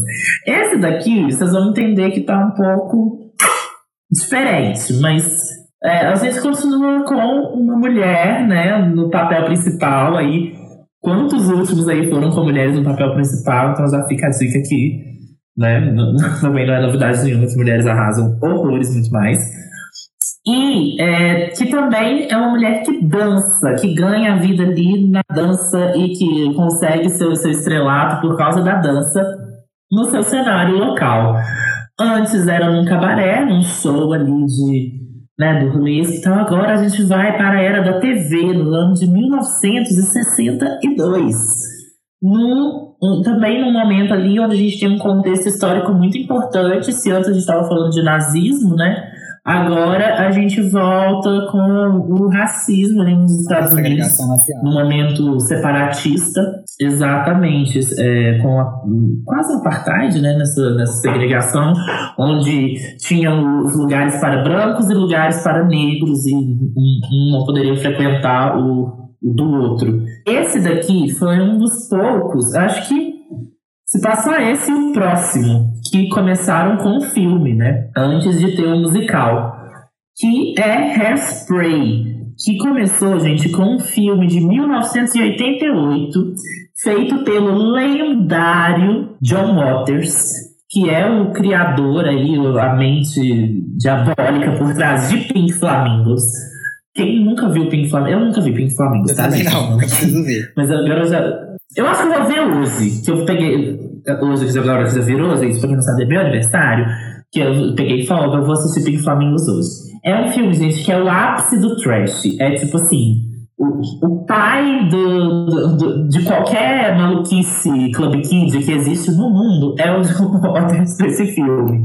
Onde a gente tem um casal competindo com uma drag queen é, pelo título de pessoa mais. Isso não é respeito, tá, gente? Pink Flamingos. É, pelo título de pessoa mais. Como que eu posso traduzir filthiest? Mais... Nojenta. Mais, é, mais nojenta, mais suja, exatamente. A pessoa mais suja do planeta. E aí o filme todo é sobre um brigando com o outro pra ver quem, quem é pior. E nisso, gente, vai desde comer cocô até estuprar galinha. Então, assim, tem de tudo nesse filme.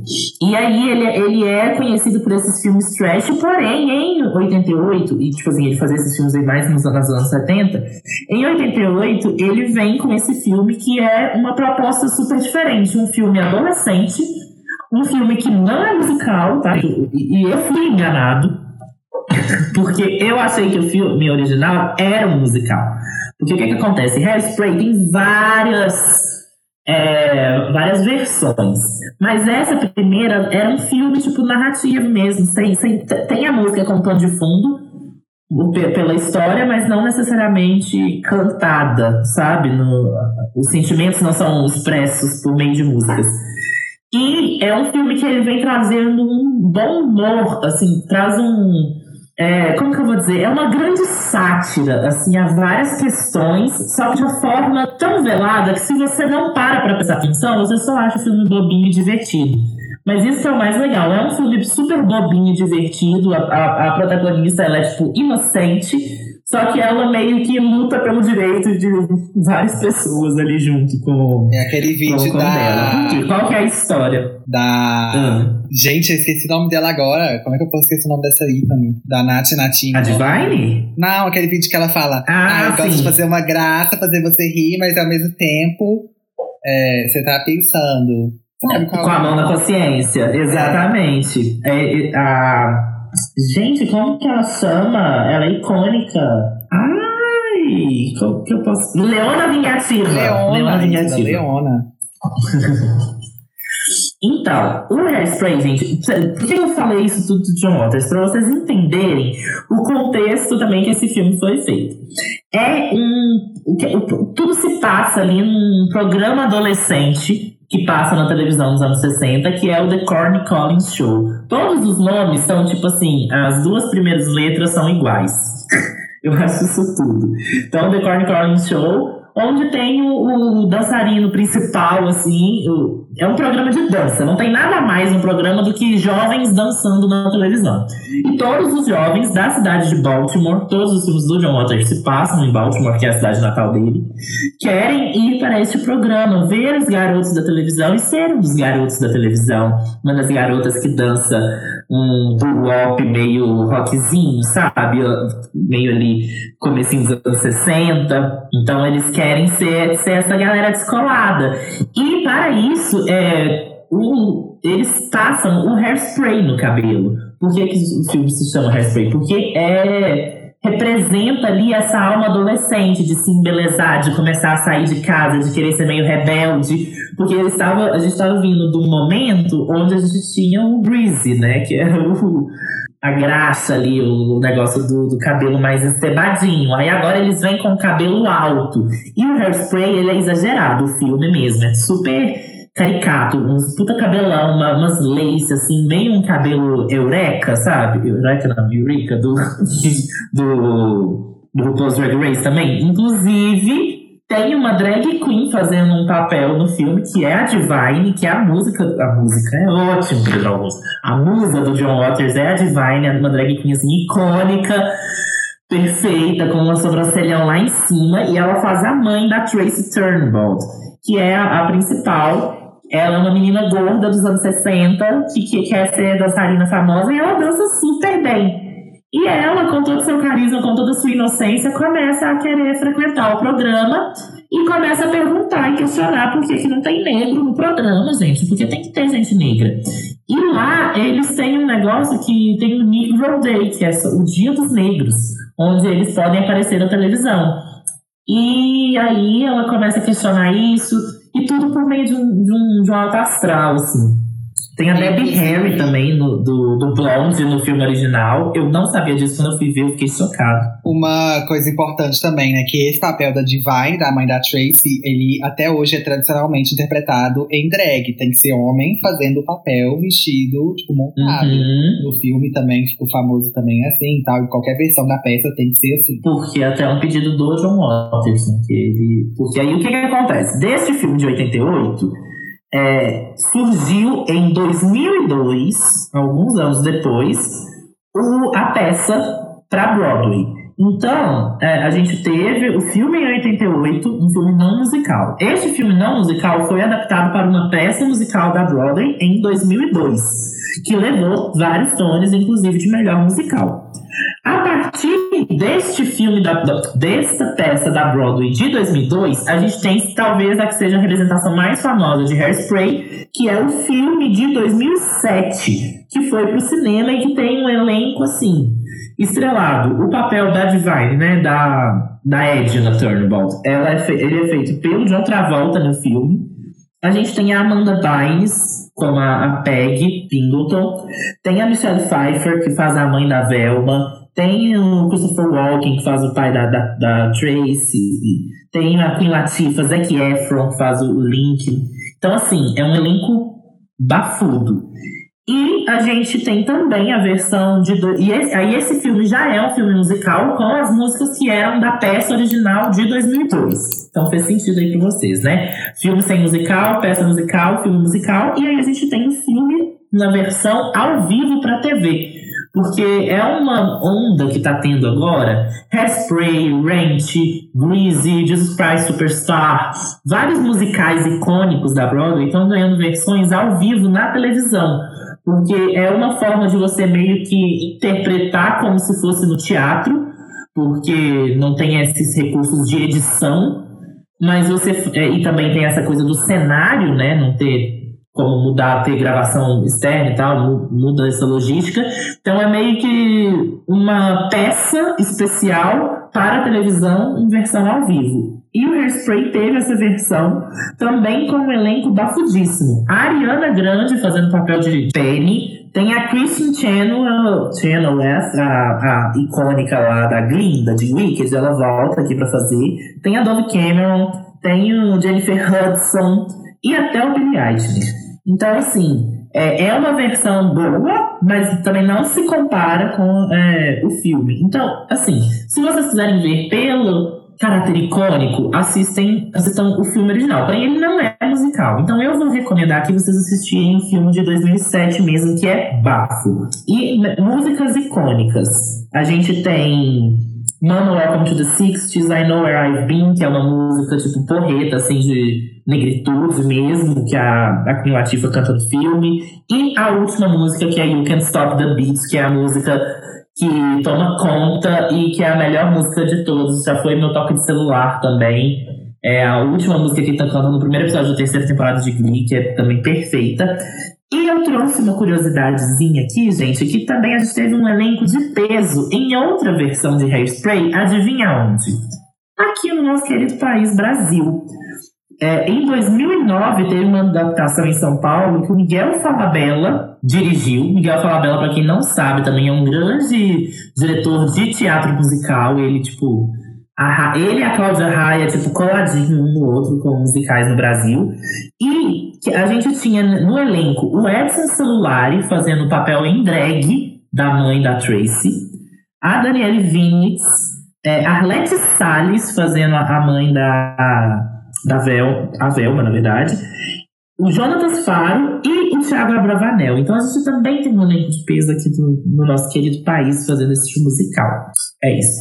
Outro musical que também é originalmente um filme, e aí foi adaptado para Broadway, também fala de adolescentes no ensino médio, também tem a temática dos outsiders e tal. Que é Mean Girls, Meninas Malvadas, um filme icônico, acho que todo mundo conhece, todo mundo já viu 50 mil vezes. Já foi meu filme favorito por muito tempo, depois eu cansei porque saturou, vocês conseguiram estragar Mean Girls. saturou pra caralho o filme. Nunca foi bom. Oi? Nunca foi bom. Ai, para. Eu gosto de Mean Girls. Nossa, eu adorava desde que eu era criança. Eu nunca consegui ver, pra ser sincero. Por quê? Mas é tão, é tão hypado, é tão. Ai, não sei, eu tenho preguiça das gays Regina George, então eu não consigo nem ver. Pois é, isso é uma das coisas que estraga. Mas eu, quando eu era criança, eu e a minha irmã, a gente era muito fã da Lindsay Lohan, a gente via todos os filmes dela na Disney, menos Herbie, meu Fusca Turbinado, que eu tinha ódio, eu tenho até hoje, não assisto esse filme, nunca assisti ele inteiro, não consigo. Mas é, eu adorava a Lindsay Lohan, então a gente ia muito no locador todo fim de semana, e a minha irmã sempre alugava é, Mean Girls. Eu acho que a primeira vez que a gente viu foi quando passou na TNT, assim, acho que a gente tava rodando os canais, e aí tava passando de Lindsay Lohan e assistiu. E depois a minha irmã todo fim de semana alugava Meninas Malvadas, gente, todo fim de semana. Então foi um filme que eu mais vi na minha vida. E eu amava, assim. E aí, de uns anos pra cá, ele começou a ficar muito hypado, porque eu não entendi de onde surgiu isso, porque o filme é de 2004, né? Mas, enfim. É, eu ainda gosto do filme, apesar que hoje em dia eu, eu prefiro até Clueless do que ele. Acho que eu já falei disso em outros episódios, né, gente? Eu tenho esse negócio. Quando fica muito hypado, eu pego ódio do negócio. O problema é que não é que ficou hypado, ficou tipo assim, chato mesmo. As pessoas enfiavam é, frases de Deus em qualquer oportunidade. exatamente. É. E, mas enfim, quando anunciou, né, que ia ter o um musical e tal, na época eu ainda gostava bastante, então eu fiquei bem animado. Inclusive eu tinha isso na minha cabeça adolescente, né, que é assim, a gente faz 18 anos, começa a trabalhar, ficar rico, meu Deus, vou poder comprar, pagar uma viagem para Nova York para ver quando estiver na Broadway, né? O musical de Mean Girls, era meu plano de vida. Coitado. É, mas em 2003 foi anunciado que tinha começado a trabalhar no musical. Em 2014 o filme fez 10 anos, né, e tal. E aí em 2016, no dia 3 de outubro, que é meio que o dia oficial de Mean Girls, que tem uma cena, né, acho que todo mundo lembra, da Cade falando com o Aaron, que ele perguntou que dia era, 3 de outubro. E, então, no dia 3 de outubro de 2016, foi anunciado a data do musical para 2017. O musical, o libreto dele é da própria Tina Fey, que é aqui a mente por trás de Mean Girls. Eu adoro a Tina Fey, eu gosto muito do senso de humor dela. Pra quem gosta de MBT, eu e Tina Fey temos o mesmo tipo de personalidade que a INTP. Então, assim, por isso que a gente se identifica. Eu adoro Tony Rock também. E é engraçado porque eu amo. Como é que fala? Unbreakable Kim Schmidt é dela. Eu, tipo, amo, É, amo, sim. amo de paixão. Eu acho ela, assim, o humor dela é muito esperto e tal. Eu adoro os roteiros dela. E ela fez, então, Girls, inclusive ela atua, né, no filme original como uma professora. E ela também tá por trás do musical, só que, obviamente, ela, não, ela só faz o libreto, ela não faz as músicas, né. É, e aí, em outubro de 2017, estreou em Washington. E abril de 2018 foi pra Broadway, fez o, o debut aí na Broadway. E em 2021, pelo menos ia ser, né? Não sei agora como é que tá, com a pandemia tem esse plano, ele iria pro West, pro West End. Inclusive, esse ano, em janeiro, a Tina Fey anunciou que vai ter o filme, né? Então vai ter o filme do musical. É, teve até muitos boatos, sempre teve, de que ia ter uma, uma Meninas Malvadas 2. Existe o 2, mas ele não é da Tina Fey. É, tem algumas conexões com a história original, mas assim, é, é outra coisa. A gente finge que não existe porque ele é horroroso de ruim. Mas sempre teve esses boatos de que teria uma continuação aí com elas mais velhas, se reunindo e tal. É, a Tina Fey sempre negou. A Lindsay Lohan já tentou fazer acontecer, porque é o que daria, né? Reviveria a carreira dela, é a única oportunidade que ela teria, mas não rolou. Ela tentou convencer a Tina Fey, não rolou. Porque a Tina Fey estava muito focada em fazer é, a, a- o musical, né? E também porque não ia fazer sentido fazer com as velhas e tudo.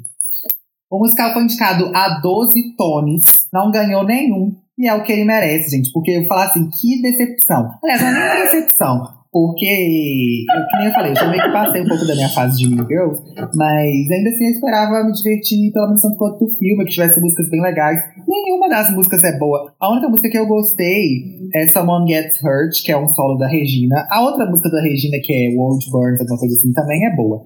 Agora o resto, gente, não presta. É, eu vi por bootleg, isso também atrapalha. Tenho certeza que quando sair o filme do musical, eu vou assistir o filme e provavelmente eu vou gostar mais, mas ainda assim, tipo, uma coisa que prejudica também. É uma história que todo mundo já cansou, então é, o musical, ele é muito igual, a história é muito a mesma do filme. E eu já vi o filme 57 mil vezes. Tem falas no musical que são as mesmas falas do filme.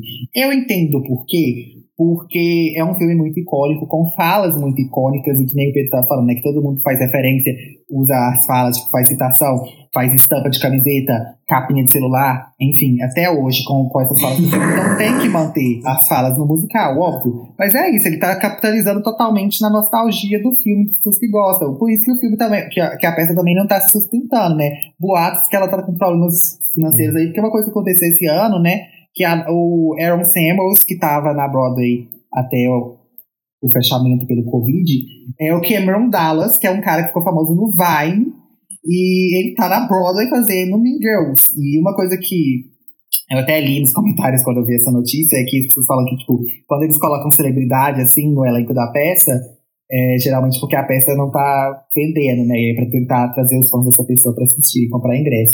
E eu não duvido mesmo que não esteja, porque é isso. Eu não acho que se sus- sustenta, assim, o musical. Algumas falas, algumas coisas são engraçadas que a Tina fez, mas as músicas eu achei muito fracas. É, a história você já conhece, assim, não tem nada de muito novo. É atualizado, né, nos dias atuais, então tem, tipo assim, tem smartphone, tem redes sociais, o povo comenta sobre a Regina Jones no Twitter e tal. Mas, assim, é detalhezinho, ainda assim, ai, sei lá, que preguiça. Não gostei dessa peça, mas tá aqui, né, gente? Ah, continuando no mundinho adolescente, a gente vai ficar por, por ele agora um tempinho a mais. É, trazendo também para uma outra história também que acho que é, é- Eu vou arriscar dizer que é o musical mais conhecido que, que existe. Assim, ma- que- porque as músicas desse musical, elas ultrapassam o, o limite de pessoas que gostam de musical conhecem. São músicas que, assim, que todo mundo sabe cantar. Meu pai. E não é tipo, todo mundo conhece, todo mundo sabe cantar e gosta. Que é, gente, Greasy, nos tempos da Brilhantina. Quer, quer, quer filme mais icônico que Greasy, gente? Não existe, porque não vai ter, Não entendeu? Greasy é, é o musical, é o musical. E, pra quem não sabe, eu também não sabia, Greasy começou com um musical off-Broadway, então já em Nova York, mas não na. Na verdade, acho que não era em Nova York, acho que era em outra cidade. Tô pensando, tô lembrando aqui agora. Mas ele começou em 71 e em 72 já foi para Broadway. E o filme foi sair só em 78, já lá no finalzinho da década. E, de, é, além, então a, a, gente tem né, essa versão off-Broadway, tem a versão Broadway de 72, o filme de 78, e a gente tem uma versão live para TV também, de, eu não anotei a data, mas se eu não me engano é 2018. Mas eu tô chutando assim, completamente. Eu posso olhar aqui agora e falar, peraí. 2017, tá. 16. Nossa. É de 2016, desculpa, gente. Mas a gente tem essa versão pra, pra TV também, live, igual eu tava falando que, da, dessa nova onda, que eu gosto, inclusive, de, de filmes, é, filmes ao vivo, de peças, meio confuso, mas é isso, em 2016. E a gente tem também o, Grease 2, que eu nem sei de que ano que é, mas ninguém considera, ninguém gosta. É isso. Inventa de fazer os dois de um filme muito icônico, é bem complicado. Grease foi essa, essa situação. Porém, gente, é, o, que que, o que que se trata esse, esse musical? Não tem nada demais na história. É literalmente um retrato da época do ali o filme se passa em 59, então é bem pertinho ali de Hairspray, é, é a fase anterior de Hairspray. E eu acho muito legal a referência que Hairspray faz a Grease, porque Grease é um filme que retrata muito bem a juventude de uma época. E Grease meio que vai tratar da, da, do nascimento da juventude, assim. Porque, pra quem não sabe, nos anos 50 que começou a se popularizar o termo adolescente. Antes as pessoas meio que passavam da fase é, de criança para adulto né, da fase infantil para a fase adulta de uma vez, e depois criou-se esse termo para se referir ao entre um e o outro, que é esse coming of age que a gente tem hoje. Então, esses filmes dos anos 50, assim, Juventude Transviada e tal, é um grande ícone dessa do nascimento ali da fase é, de, dos jovens, assim, e muito ligado com o rock, do rockabilly, do rock, assim, Elvis Presley, Beatles quase vindo aí, mas ainda não sou chegado. Então, é, nos Estados Unidos existiam umas, umas gangues também que eram os Greasers, que era uma galera mais pobre. O Greaser que era meio que tipo graxa de, de carro mesmo, que às vezes eles até passavam no cabelo para dar aquele, aquele, aquela coisa meio gel, meio lambido, sabe? E era o look, era. O look icônico até hoje, né, gente? Qualquer homem que, apare que aparece com essa roupa já dá um, um foguinho a mais. Que é a calça jeans mais apertadinha, a blusa branca, a jaqueta de couro e o cabelão colocado tipo um tupete, assim que é o visual mais icônico assim, dos anos 50, e Grease vem retratar isso de uma maneira impecável. A gente tem também muitas, muitas, muitas referências de West Side Story, dá pra gente perceber essa coisa das, das gangues urbanas e tal, porque a gente tem os T-Birds, que são encabeçados pelo grandiosíssimo John Travolta no papel de. Eu esqueci o nome dele agora. Danny, Danny Zuko. Danny Zuko. Voltando. E que é, né? E o, a gente tem essas duas gangues, os Two Birds e os Scorpions. Também eles são os, as duas gangues de Greasers, só que elas são inimigas. E encabeçando os Two Birds, que é uma. Literalmente, gente, são os adolescentes da escola. O filme se passa na escola. Parece que não, porque todos os atores têm tipo 30 anos, mas todos estão no high school ainda. E eles dirigem carro porque lá nos Estados Unidos você pode dirigir já com 16 anos. Então tem toda essa temática de carro é, também. Tem rachas de carro, tem toda uma, uma coisa assim em volta disso. E a gente tem o Bezuco interpretado pelo John Travolta aí no filme. Tô falando do filme, gente, porque o musical foi muito perto e, tipo, eu não faço a mínima ideia de como que foi feito. O filme é tão icônico que ultrapassa isso. E a gente tem o papel de Sandy, Sandra Dee, a grandiosíssima Olivia Newton-John também, que depois é, virou um ícone aí da época. De outra volta também, né, fez é, Saturday Night Fever outros filmes aí que mostraram a habilidade dele de dança e tal. E é um filme que vai mostrar da relação da mocinha e do garoto malvado que se apaixona e o garoto malvado fica mais bonzinho e a garota boazinha fica mais malvada. Os dois chegam no meio termo e terminam o filme juntinhos e felizes. Porém, a gente tem aí várias representações da época. Tem os drive-thru, drive-thrus, os drive-ins. É, tem as, aquelas lanchonetes de de milkshake, sabe? Essa, essa estética meio jukebox e tal. É, é um filme icônico, icônico, as músicas são maravilhosas. Summer Nights, That I Want, assim, qualquer pessoa no universo conhece. Porém, There Are Worse, there are worse Things I Could Do, que é o papel da Rizzo. Ela canta essa música. É uma das melhores músicas que existe na vida. É, nossa, é, é papel de Pedro Nádia também, esse a Rizzo é 100% o Pedro. Eu amo a Rizzo. Amiga, sim. Ela é maravilhosa. E eu sou muito a, a, a Sandy, porque ela depois fica malvada, mas, tipo, ela é podre do mesmo jeito. E a, a, a Rizzo, gente, ela é 100% inspirada na, na Anitta de West Side Story. É, tipo, muito igual. Até, tipo, o cabelo é parecido. Mas a, as personalidades são bem, bem, bem parecidas mesmo.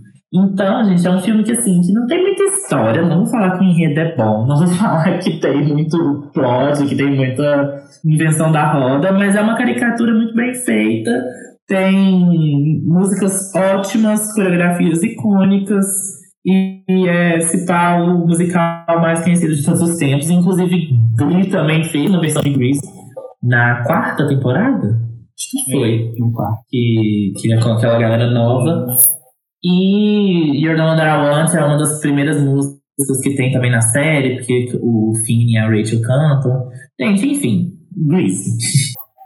E agora, gente, vindo, vindo pra contemporaneidade, um outro musical que é assim, também sobre adolescência, também sucesso entre a galerinha do teatro aí, os theater kids. E também aborda problemas sociais típicos dessa fase, né, dessa vez da saúde mental, que é Dear Evan Hansen. Dear Evan Hansen é outro que eu já ouvia falar, ó, séculos, porque é muito hypado no meio do, da galerinha que curte musical, curte Broadway, assim, principalmente da galera mais nova. Então eu já sempre ouvia falar, e aí eu resolvi assistir, também foi um que eu assisti antes, é o que, que, que meio que foi um pontapé inicial aqui nessa minhas últimas semanas de vendo, consumindo conteúdos de musical o dia todo, né? Foi o que começou isso, antes desse episódio aqui começar a ser planejado. É, Van Hansen, ele estreou em Washington em julho de 2015. Depois, de março a maio de 2016, ficou na, é, em Nova York na Off-Broadway, né? E em dezembro de 2016 foi para Broadway. No Canadá, estreou em 2019 e terminou em 2019. No West End também foi em 2019 e tá até hoje. Na Broadway também tá até hoje, tá? E a tem a turnê também, que também está até hoje, que começou em 2018, né? Mas tá tudo pausado pela pandemia aí. A história de, de Urban Hansen foi inspirada por um acontecimento real que teve na, no colégio do Benj Pasek, que é o cara que escreveu as músicas, junto com o Justin Paul. E o libreto é do Steven Levinson. O musical ganhou o Grammy de melhor álbum de teatro musical. Foi indicado a nove Tonys, e desses ele ganhou seis, inclusive, incluindo os de melhor musical, melhor libreto, melhor original score, né, melhor trilha, e o de melhor ator para o Ben Platt. E assim, gente, que homem que é. Mentira que ele tem Tony! Sim, ele tem Tony, amor, merecidíssimo, porque é incrível, ele atua muito bem nesse musical. É, o Ben Platt, gente, é outro que é queridinho do Ryan Murphy, que ele tá em The Politician, que é uma série do Ryan pra Netflix. É, tem também a Laura Dreyfus, que também tá em The Politician, e também fez Glee, ela fez a última temporada, e ela tá em, em Dear Evan Hansen também, ela é a namoradinha do Evan, né? A menina que tem um crush. E Dear Evan Hansen começou com uma peça em 2018 virou um livro, um livro de YA, né? Esses livros adolescentes, assim. O autor do livro é o Val Emick, que eu acho que ele é um ator, se eu não me engano. E só que o, o Ben Spacek, o Justin Paul e o Steven Leverson, que é a equipe que fez a peça, né? Os três, também estão envolvidos no livro. E aí, na história do livro, tem algumas coisas que foram cortadas da peça, né? Coisas que, tipo, músicas foram cortadas, algumas cenas foram cortadas e tal, porque tem um limite temporal, né? Com a peça de teatro. Eles incluíram tudo no livro, então tem um conteúdo extra aí. É, e a, em 2018, a Universal anunciou que vai ter um filme, sim. E mês passado anunciaram que o Ben Platt vai fazer o filme. Então vai ser incrível, porque ele faz muito bem o Evan Hansen. Inclusive, eu já vi. Aquele menino que eu falei no TikTok, né? Ele já. Ele fala muito sobre Evan Hansen, que é a peça que ele faz na Broadway, mas ele fala de, de musicais em geral, de teatro. E ele fala que assim, algumas características do Evan não estavam tipo, no, no roteiro original. Foram coisas que o, o Ben fez quando ele interpretou e acabaram ficando tão marcadas que hoje em dia todo ator que vai fazer o Evan, ele pega esse jeitinho do, do Ben Platt, assim. Que ele, nossa, é, é total, ele, ele, incorpora o Evan Hansen, assim. E qual que é a história? Ah, inclusive, antes disso, uma curiosidade também é que o namorado do Ben Platt também fez o Evan Hansen. Não sei em qual versão da peça, mas ele fez. Eu acho que é na Broadway. Amei. Aposto que eles se conheceram assim, a cara. Ah, a cara dele. O, a história é o seguinte: tem esse. Ele, ele, ele, tem uma cara de ser legal. Tipo assim, ele tem cara de ser gente tem, boa. Ele tem cara de ser no, no dia a dia. Pé no chão, sabe? Uma pessoa normal. Que ele não é, porque, tipo, o pai uhum, dele é um uhum. cara famosíssimo no showbiz, assim. Ele é, tipo, acho que é produtor, alguma coisa assim. Chocado. É. Inclusive, né, cheio de conexões na Broadway. Mas enfim, ele merece, não é porque ele é talentoso. Ah, e outra coisa, bem Platt, gente, quem ele fez é, um outro musical que ele fez, mudando um pouquinho de, de rumo, que é Pitch Perfect, né? A é real. Ele faz primeiro. Eu amo Pitch Perfect. Pitch Perfect. É, a história de, de Evan Hansen é sobre um menino, que é o Evan Hansen, que ele tem um transtorno de ansiedade social muito forte. Então ele tem é, muita dificuldade de tipo, interagir com as pessoas e tudo. Aí ele tá fazendo tratamento, né? Terapia e tudo, e o psicólogo fala com ele que ele, pra ele ter um diário e ele anotar todos os dias, escrever uma carta para ele mesmo, começando com Dear Evan Hansen, né, que é o querido Evan Hansen. É, o Today's gonna be a, a, great day because o dia de hoje vai ser ótimo, porque e aí ele vai escrever várias coisas ali, tipo mensagens positivas, afirmações positivas para ele começar bem o dia, sabe, coisas que ele quer de bom que vai acontecer no dia dele, para ajudar ele a lidar com a ansiedade. E aí ele acaba escrevendo uma carta dessa no início do, do episódio, ó, do episódio, no início da peça, ele escreve uma carta dessa, só que, assim, reclamando da vida e tudo.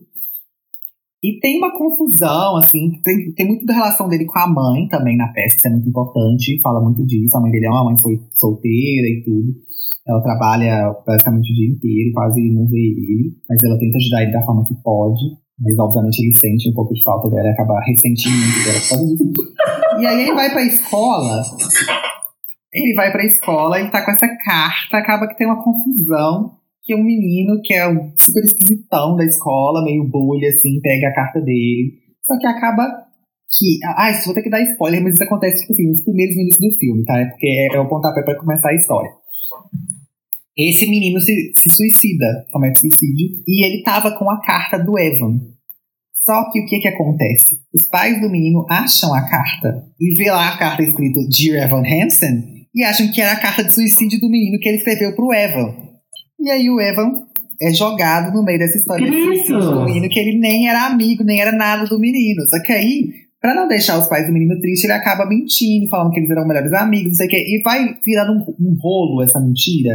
E vai assim, nossa, é uma bagunça. E aí vai mostrando como ele vai lidando com essa situação toda. Então, fala muito sobre suicídio na adolescência, muito sobre saúde mental, sobre essa relação com os pais e tudo. É, toca alerta gatilho, alerta gatilho, alerta é, gatilho. Tem, exatamente, alerta gatilho aí. Até que eu acho que lida de forma muito, muito bem, assim, com, com tudo isso. Uhum. Tem, tem o gatilho de suicídio, óbvio, mas eu acho que não fica nada muito explícito, muito. Eles, óbvio, mencionam que é um suicídio e tal, mas não tem Sabe? Não tem nada Não é 13, não é 13 Reasons Why, né? É, não é 13 Reasons Why, gente. É, é tranquilo, assim, na medida do possível, né?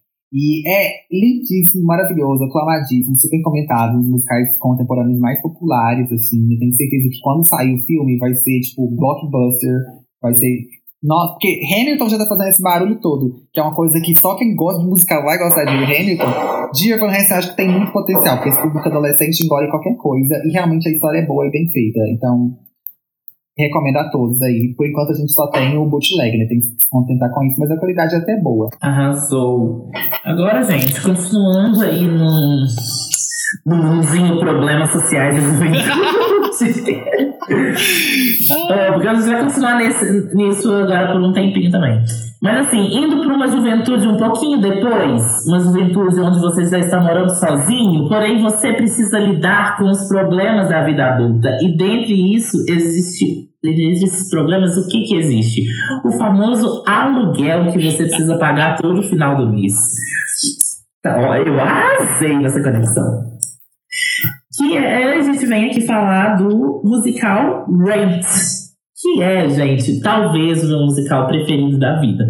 Tem a minha música preferida da vida. E eu não estou falando de música de musical preferida, estou falando de música no geral. É, produto sonoro, que vou falar qual é. Rent, gente, é uma peça que estreou no Off-Broadway em 94 e foi para Broadway em 96, pouquinho tempo depois. Ela foi criada pelo Jonathan Larson, que escreveu e, e idealizou toda, toda a, a peça. Porém, uma curiosidade triste é que o Jonathan morreu antes mesmo que a peça estreasse. Então ele fez tudo que, né, ele participou de todo o processo, mas ele não chegou a ver nem a primeira apresentação oficial na Broadway. E os, pois é, e, e, os atores meio que, tipo assim, já estavam super envolvidos com ele e tal, mas tiveram que fazer. E na. É, tem essa história que na primeira apresentação de Ranch, eles tipo, ficaram ao redor de uma mesa e nem levantavam. A, a história meio que passa ao redor de uma mesa mesmo. Mas eles nem levantavam, assim, mas aí quando chegou na música, que é a música, eles, tipo, não se aguentaram, eles subiram na mesa e começaram a fazer como que devia ser feito mesmo. Rent, gente, é uma releitura de uma ópera clássica. Você sabia disso, Pedro? Não, estou chocado. Pois é. Que é uma, uma das óperas mais famosas. Só trouxe pra me questionar. Que é Boheme. Hã? Você só trouxe pra me questionar, pra esfregar na minha cara que eu não sabia. Conhecimento que eu não tinha. Não, mas é porque eu também não sabia. Ah, é porque o jeito que você falou, tipo assim, é baseado numa ópera clássica. Você sabia disso, Pedro? Pois é. não, porque eu também não sabia, tá, gente? Eu, pra fazer a pauta. E olha que eu amo Race, mas pra fazer a pauta que eu fui descobrir. Desculpa, tá? Mas é. É porque é, eu fiquei muito chocado, porque é uma ópera do Puccini, é La Boheme. E eu não sei como que eu. Eu já ouvi falar dessa ópera. Só que eu não, não sei como eu não relacionei, porque a música principal de. É, de é, ah, a música principal de Range, que é a minha música preferida da vida, é La Vie Boheme. Então, como que eu não pensei que uma coisa estava ligada à outra? Mas, sim. É, e é, inclusive, inspirado os personagens. Ranch vai tratar da, de jovens adultos na, no, no East Village, na, na década de 80, em Nova York. Então, é, vai tratar ali de vários problemas sociais e várias questões que perpassam essa vivência, mas essa não é bem a temática do musical. A temática é como que eles vão se sustentar para poder pagar o aluguel. É, é, é isso que gira em torno do, do musical, assim. E eu vivo muito isso hoje em dia, então me referencia muito. Mas é muito legal ver que eles são uns amigos bem boêmios. É uma galera, tipo, bem da contracultura, bem. Como que eu vou dizer? Bem, bem, bem culto, sabe? Bem indie. Hoje em dia, seria uma galera meio hipster. É, é, eles são hipster, totalmente. Antes de ser hipster, eles eram hipster. E eles lidam ali todo dia com drogas, é, eles são LGBT, eles lidam com questões de AIDS bastante. Metade do elenco principal é, tem o, vírus do HIV. E também muita sexualidade ali envolvida e de uma forma não forçada, mas tipo, muito tranquila. Por exemplo, é, os personagens, os oito personagens principais, eles são inspirados nesses oito personagens principais da ópera La Boheme. É, é La Boheme ou La Bohemia? Acho que é La Bohemia. Não, é La Boheme mesmo. E, e aí ele se, é, se inspirou nos personagens. Por exemplo, tinha um que ele era pintor. Aí, agora em Rent, ele é um cinegrafista amador. Aí tinha um que ele era poeta. Aí nesse novo ele é compositor. Aí tinha uma que era cantora. Aí agora ela, é ela faz performance artística, sabe?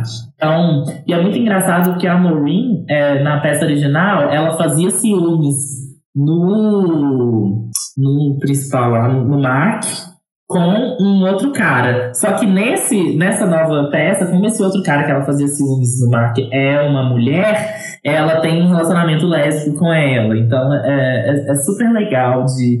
Tem, tem lésbica, tem trans, tem travesti, tem bi, tem gay, tem tudo, Tem sabe? gente coma. Na, tem, tem? Não, account meme. Ah. Gente, desculpa, tô meio off da internet. mas, mas tem de tudo. É, é bem diverso, mas é bem, bem inserido isso ali. Que eles são essa galera divertida que, que tudo. Inclusive a música lá de Boheme, que é maravilhosa, é uma ode a toda a contracultura e a todas as coisas hipster que podem existir no mundo. Mas é ótimo, assim, são E se você for pegar pra estudar todas as pessoas que estão na, na letra de Love Boheme, você vai ser uma pessoa milhões de vezes mais inteligente. Não, o, o estilo das músicas de Ranch também é bem um estilo mais, que se aproxima mais do pop, né? Não é aquele teatrão clássico, assim, tipo, bem Broadwayzão, né? Exatamente. E As músicas são bem, bem acessíveis. eu ah, fui assistir Ranch quando eu era bem novinho. Eu devia ter uns 12 anos, sei lá. Porque tinha na Netflix, mas era um pro shot, gente. Aí você não entendeu nada, né? Eu não era acostumado. É, e eu, eu, tipo assim, já não tava muito interessado na história, porque, tipo assim, era um povo bem mais velho, então não era tipo de história que pra essa idade. E era um pro shot da peça, então eu fiquei com muita preguiça de ver, assim, eu não, não consegui. Hoje em dia, talvez eu acho que eu vou gostar mais. Eu nem eu tenho que ver o filme, na verdade, porque eu nem sabia que tinha filme também. Mas eu vou ver, porque é com a Edina Pois também. é. Tem uma música que E eu uma amo. curiosidade. Fala. Pode, não, pode continuar. Ah, e uma música que eu amo, assim, além, óbvio, de Seasons of, of Love, que é linda, mas eu amo Take Me or Leave Me, é a minha música favorita de Ranch. Não sei como você me falou dela. Ai, é porque eu acho ela ok. Nossa, eu adoro. É meu sonho É. namorar, só pra poder sempre que, namorar com alguém que gosta de musical, pra sempre que a gente brigar, a gente cantar essa música um pro outro. Amo. Já pensando nos problemas do relacionamento que não existe. Mas, é, Ranch, gente, é muito teatral, é muito, sei lá, encenado mesmo, quase tudo é cantado. Mas é isso, as músicas são bem modernas, assim, elas são bem rock and roll, bem pop. Então é, é, é muito fácil de você pegar o, o álbum e gostar das músicas sem nem ver o, o filme, sabe? E o filme é muito válido de ver porque ele é feito com os mesmos atores do elenco original da peça. Então, assim, é- é- é- tem poucas mudanças, tem algumas que mudam, tá? Tem acho que dois ou três que são diferentes. Mas o resto é o, elenco original, então eles têm essa conexão com a peça. É uma peça que ganhou horrores de Tony também, ganhou Pulitzer, ganhou o melhor musical. E tem esse filme que é de 2006, então é 10 anos depois da- que, a, que a, a peça estreou na Broadway. E tem a Idina Menzel no papel da, da Maureen, que é maravilhoso. É tipo assim, perfeito o papel. Ela é maravilhosa, ela canta Take Me or Leave Me. Ela tem ali um relacionamento com o Mark, mas ela termina e começa a ficar com a Joanne. É maravilhoso, maravilhoso, maravilhoso, maravilhoso assistam e, tipo, sei lá, toca muito o coração sem ser, tipo, piega, sabe? É, é muito. Pra, pra quem tá começando a vida adulta, é tipo. É a sua vida ali, sabe? Colocada. E o, o- outra, outra versão que fizeram de Rent foi agora no ano passado, em 2019, que também fizeram uma versão pra TV. Dessa vez com um elenco super. Assim nova escola, sabe? Porque teve a Vanessa Hudgens, aí Ela a fez Grease famosa também. Gabriela de High School Musical. Ela fez Grease também, ela fez a Rizzo em Grease, né? E Grease também tem a Carly Rae Jepsen, vamos escutar nossos dois episódios sobre Carly Rae Jepsen, Dedicated e Dedicated Side B. E, mas em Ranch, a Vanessa Hudgens volta fazendo o papel da Maureen. E é isso, a Idina Menzel é tão icônica que, tipo, que a, a, a Vanessa tá praticamente imitando a, a Idina. Não que isso seja ruim, tá, gente? Ela tá atuando parecido, porque elas são muito próximas ali de personalidade. Tem o Mário, tem a Tinashe. Então, assim, se vocês assistirem esse filme, é dar um, um certo almoço pra Tinashe, sim. Tem o Jordan Fisher, que também fez Greasy. Tem a Kiala Settle, que fez é, Les Miseráveis e... É Les Miseráveis que ela fez? Quem? Não, foi The Greatest Showman. The Greatest Showman. Aqui, ela, aqui ela, ela fez, ela fez Lady Grávida. E, ah, foi isso, foi isso. E tem a, a participação questionável, mas eu gosto da atuação dela, porque é um papel muito parecido com, com o dela mesmo, mas assim, o canto fica bem a desejar, que é a Valentina de RuPaul, que ela faz uma drag queen que tem na peça também. Então eu acho bem legal tem uma drag queen na peça, que é feita por um homem, mas não que drag queen. Ah, vocês entenderam, gente. É, que é uma drag queen. Alguém que já é conhecido por fazer. É, que já é conhecido por ser uma drag queen, por fazer esse papel, é, fazer uma drag queen que existe na peça. Então, assim, gente, range, range, range, range. Vocês podem sair desse episódio com uma palavrinha, é range. E agora, o musical que eu acho que é o mais recente, assim, da nossa lista, que ainda continua nessa questão dos problemas da juventude, também aborda a questão LGBT, é, drogas, sexualidade, tudo isso, de forma muito, muito bem feita e muito bem trabalhada, que eu realmente não esperava que fosse tão bem feita assim quando eu vi a premissa, que é o Jagged Little Pill. Pedro, eu já conheço essa frase, Jagged Little Pill, esse nome de algum lugar. Sim, do, do álbum icônico da Alanis Morissette, né? Um álbum de 95. E aí eu poderia falar, mas o musical não tem nada a ver com o álbum. Mas tem, tem tudo a ver, porque o musical é um musical inspirado neste álbum. É, da mesma forma que Mamma Mia, que é outro musical icônico, acho que todo mundo conhece, assim, até, tipo, é outro que transcende a bolha de fãs de musicais, né? Que eu acho que, que todo mundo conhece, gosta e tal. Mamma Mia surgiu na Broadway, né? Surgiu como a ideia para o musical veio porque o pessoal gostava muito das músicas de ABBA, da banda, né? E aí quiseram fazer um musical inspirado nas músicas, levando as músicas como referência pro roteiro. Aí surgiu uma mamia. Jack Europeu é meio que isso. Era, o pessoal era muito fã ali da, do álbum da Alanis e resolveu fazer um, um musical inspirado neste álbum. É, eu acho que até ficou melhor que Mamma Mia, porque uma coisa, eu também gosto muito de Mamma Mia, mas uma coisa que o Pedro já falou comigo sobre é que ele acha que é meio forçado uhum. assim, o roteiro para poder encaixar a música, sabe? Eles levam muito pro literal. Little Ma Mamma Mia é, é ruim. Tipo assim, se não fossem as músicas, Mamma Mia seria ruim, gente. Eu tenho que ser muito sincero nisso. Então, tipo assim, eu não vou considerar um filme bom porque as músicas não, sei, não são nem dali. Então, eu não acho que faz sentido nenhum o filme. É fraco, então desculpa. Mas eu amo Mamma Mia mesmo assim, por causa das músicas. Faz sentido? Não sei. Então, aí, Jack Europe eu não sinto nada disso. Eu acho que as músicas até ficam meio abstratas em algumas horas. Elas pegam um significado totalmente diferente, assim. Mas não fica aquela coisa tipo, nossa, forçaram isso aqui é, no roteiro para poder encaixar essa música, né? Por exemplo, uma que eu até fiquei curioso, que é uma das mais famosas da Alanis, que, que eu já conhecia e gostava bastante, que é a Ironic, né? Talvez a mais famosa dela, que é aquela It's Like Rain on Your Wedding Day.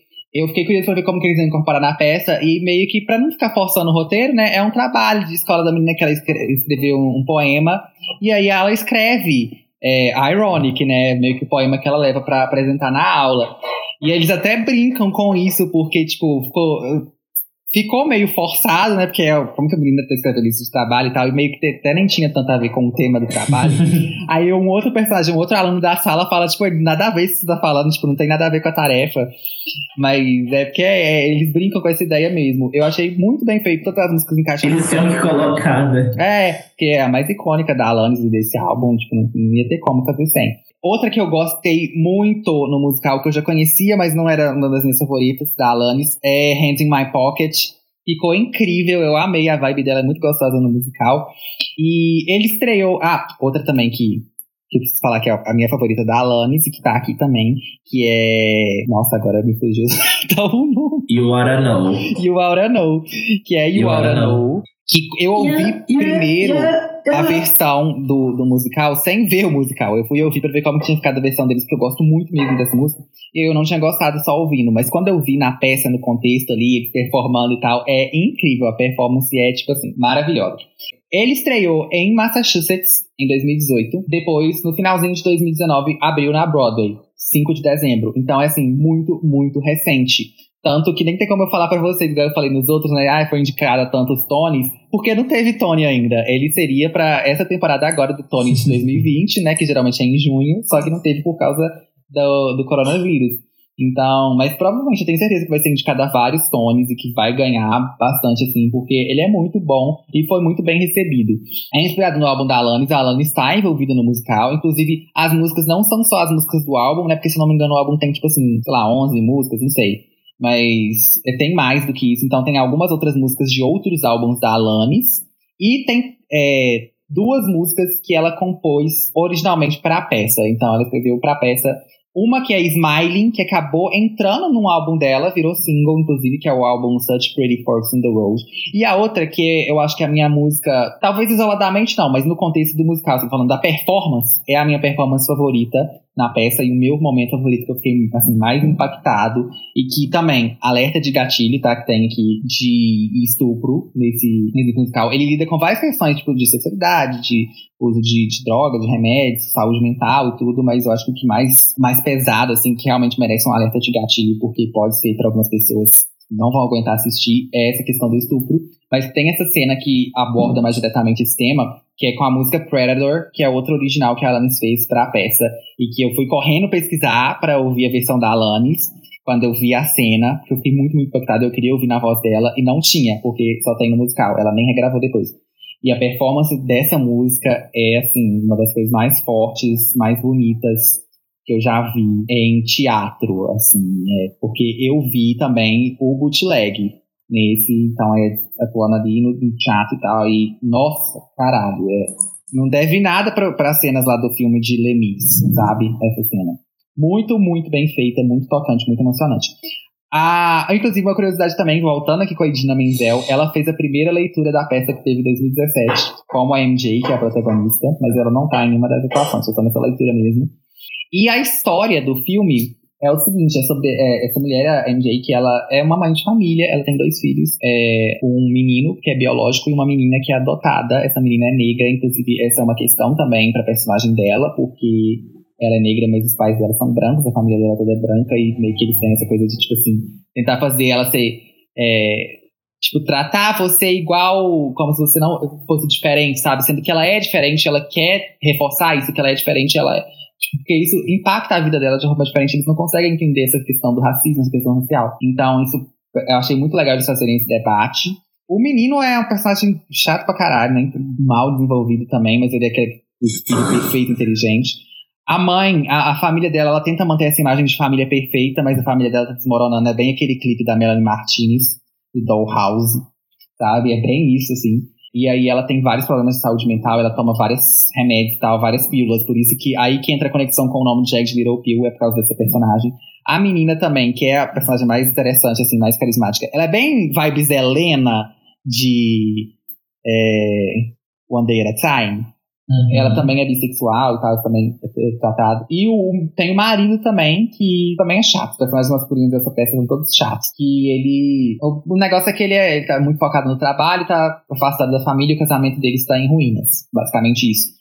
E a menina tem uma namorada. E a namorada também é tudo. Parece que a atriz é super adorada por é, adolescentes fãs de teatro também. Principalmente as lésbicas. E ela que canta igual a No, inclusive. E eu adorei, assim. É, nossa, muito legal. De novo, não tem nenhum personagem necessariamente carismático. A própria menina, que é a que é a mais interessante, ela é bem chata, aquela adolescente chata, igual a Helena mesmo. A mãe também é chata e tal, mas a história te prende, os temas que ela trabalha te prendem. Também lida com a questão aí, como eu falei, de, de estupro, de.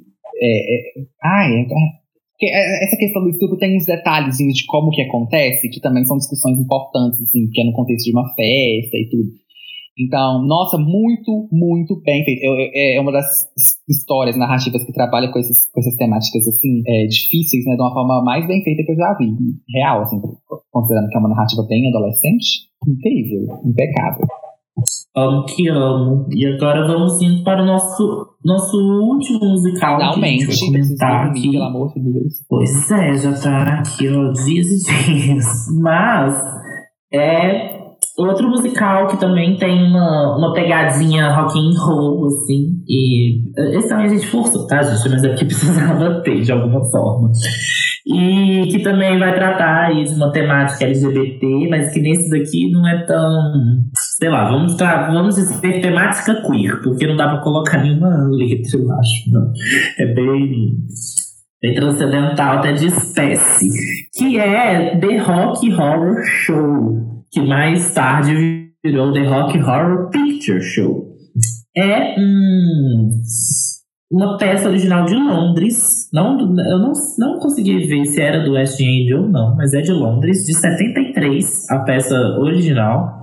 E, gente, 73 é, tipo assim, muito tempo atrás. Eu fico pensando quão pra frente essa série. Essa série é ótima. Essa peça era em 73, porque trata de temas assim. Ah, é muito viajado, mas é perfeito por causa disso. É, e aí, depois de 73, ela foi pra Broadway em 75. E o filme também é de 75. Eu acho que a versão mais conhecida é a do filme mesmo. Que é o nesse filme a gente tem o Tim Curry, que faz o papel principal do Dr. Frankenfurter. Ah, temos a Patricia Quinn, que não tem, não conheço, mas assim, só por causa de, de RuPaul's também, a gente relembrou que ela existe. Tem o Mitch Loaf, que é um, um, cantor de, de rock também, e a Susan Sarandon, que é mais conhecida pelo papel ou da Thelma ou da Louise, que eu não sei qual das duas ela faz, em Thelma e Louise, que inclusive ela ganhou um Oscar por este filme. Eu acho que ganhou, na verdade, eu acho que posso, posso ter falado errado. E a gente também tem a versão para TV de 2016, é, que é uma versão horrível, não vejo. É muito ruim mesmo. Tipo assim perde muito a essência do filme original. E olha que eu adoro remakes, mas esse daqui não dá pra descer mesmo. Que é com a Laverne Cox fazendo o papel da, da, da, da personagem principal. Que aqui é, também é, é uma questão, porque a personagem principal é uma travesti. Né? E aqui é tipo travesti mesmo, nem é transexual. Porém, vou dar um spoiler. É, é, ela é um ET e ela não é travesti porque ela, é porque ela fala Sweet Transvestite from Transsexual Transylvania. O transsexual, no caso, é o nome do planeta e não necessariamente uma identidade de gênero. Então, e até uma coisa também que eu não vou Eu consigo explicar. passar um pano. Eu não consigo, uhum. não sei explicar os detalhes, mas eu sei que transvestite, apesar de parecer com, transvesti, com travesti, é uma coisa diferente, assim. Porque travesti é uma identidade muito latino-americana, não tem nos Estados Unidos. É, exatamente. Então, exatamente. Eles estão falando de outra coisa, que tem uma semelhança, mas não é a mesma coisa que a gente pensa quando a gente fala em travesti. E, e é um cara, é, é, explicitamente, tipo assim, um cara afeminado com uma, com uma lingerie. Tipo assim, ele nem, na verdade, ele nem é muito afeminado, sabe? É tipo, ai, vai ficar complicado, mas é que, tipo assim, é tão icônico o Tim Curry fazendo o papel que, assim, que a Laverne Cox muda muito o tom, sabe? Tipo, vira, vira um outro, uma outra coisa, vira uma outra peça. Nossa, falando que é. Tá, eu falei que é ruim, mas é por outros motivos. Porque, sei lá, acho que a narrativa é, se perde, que é um filme trash, é um ícone da cultura trash, assim, dos anos 70, para tratar dessas temáticas meio LGBT, mas ele. Na verdade, não é LGBT porque os personagens nem são é, humanos, eles são ETs, assim, então meio que sei lá, é queers, eles são diferentes. E é, é um, um, musical que ele faz paródias de vários filmes de terror, assim. Só que não necessariamente de filmes específicos, tirando, sei lá, King Kong, que eu super consegui identificar no final. Mas é, dos chavões, assim, dos clichês de filmes de terror, principalmente da década de ouro, assim, de, de Hollywood, dessa era, assim. Que tem, por exemplo, o casal indefeso que fica perdido na chuva e acha um castelo no meio do caminho, e quando eles entram no castelo, um mordomo sinistro recebe eles e leva para um cientista maluco que está fazendo uma criatura sinistra no porão, sabe? É, a, o plot da história é esse, é esse. Só que é o plot de qualquer filme de terror que existe na face da Terra. Porém, eles mudam todos os, todos os o que pode acontecer dentro disso. Porque, na verdade, esse doutor é esse, esse grande travesti que está fazendo um boneco sexual, basicamente. Essa criatura que ele está criando, na verdade, é um cara muito gostoso e bonito para que ele possa satisfazer sexualmente. E tem suruba, tem canibalismo, tem ET, tem uh, tudo que vocês podem pensar de, de maluquice, mas é muito bem, bem colocado. assim, e no final tem, tem, tem também umas, é, umas reflexões, mas o filme é icônico, os visuais são icônicos, as músicas são maravilhosas. Tem Time Warp, que é muito boa, Six Transvestite, é tudo. E principalmente Rose in Small World, que é também uma das minhas músicas mais, assim, que eu mais amo na vida. E assistam o filme de 75, se quiser ver também o de 2016, mas não deixem de vir o de 75, tá? Inclusive, é, o The Rock Picture Show também aparece no, em As Vantagens de Ser Invisível, o, o personagem do Ezra Miller, que eu não vou saber o nome agora, Patrick, é Patrick, é. eu acho que é. Ele, ele encena, ele, ele faz no teatro da cidade essa peça com os amigos e é, o Charlie vai lá assistir, é ótimo. É, é, acho que é isso, né, Pedro? Conseguimos aí é dar isso, uma dica de Deus, de 17 musicais. Sim. Acabamos. Deus tome conta de mim pra eu conseguir editar esse episódio. Acho que batemos o recorde, né? De mais Sim. longo. Já estamos quase três horas aí. Cada semana a gente tá batendo. É. E é isso, gente. Um beijo. Nem tem energia mais. Já é uma hora da manhã. é, até semana Sim. que vem que a gente vai falar de Mariah Carey. Então fiquem ligados. Nos sigam nas redes sociais, arroba Olho de Música arroba podcast Olho de Música no Instagram. E o meu é arroba PQP Tiroy, coloca o X no Twitter e no Instagram. As minhas redes são tanto no Twitter, Instagram, qualquer coisa que você quiser. Arroba Augusto Pedro SMD. Não sei se você vai colocar nada, não. Só isso mesmo. Oh. Um beijo!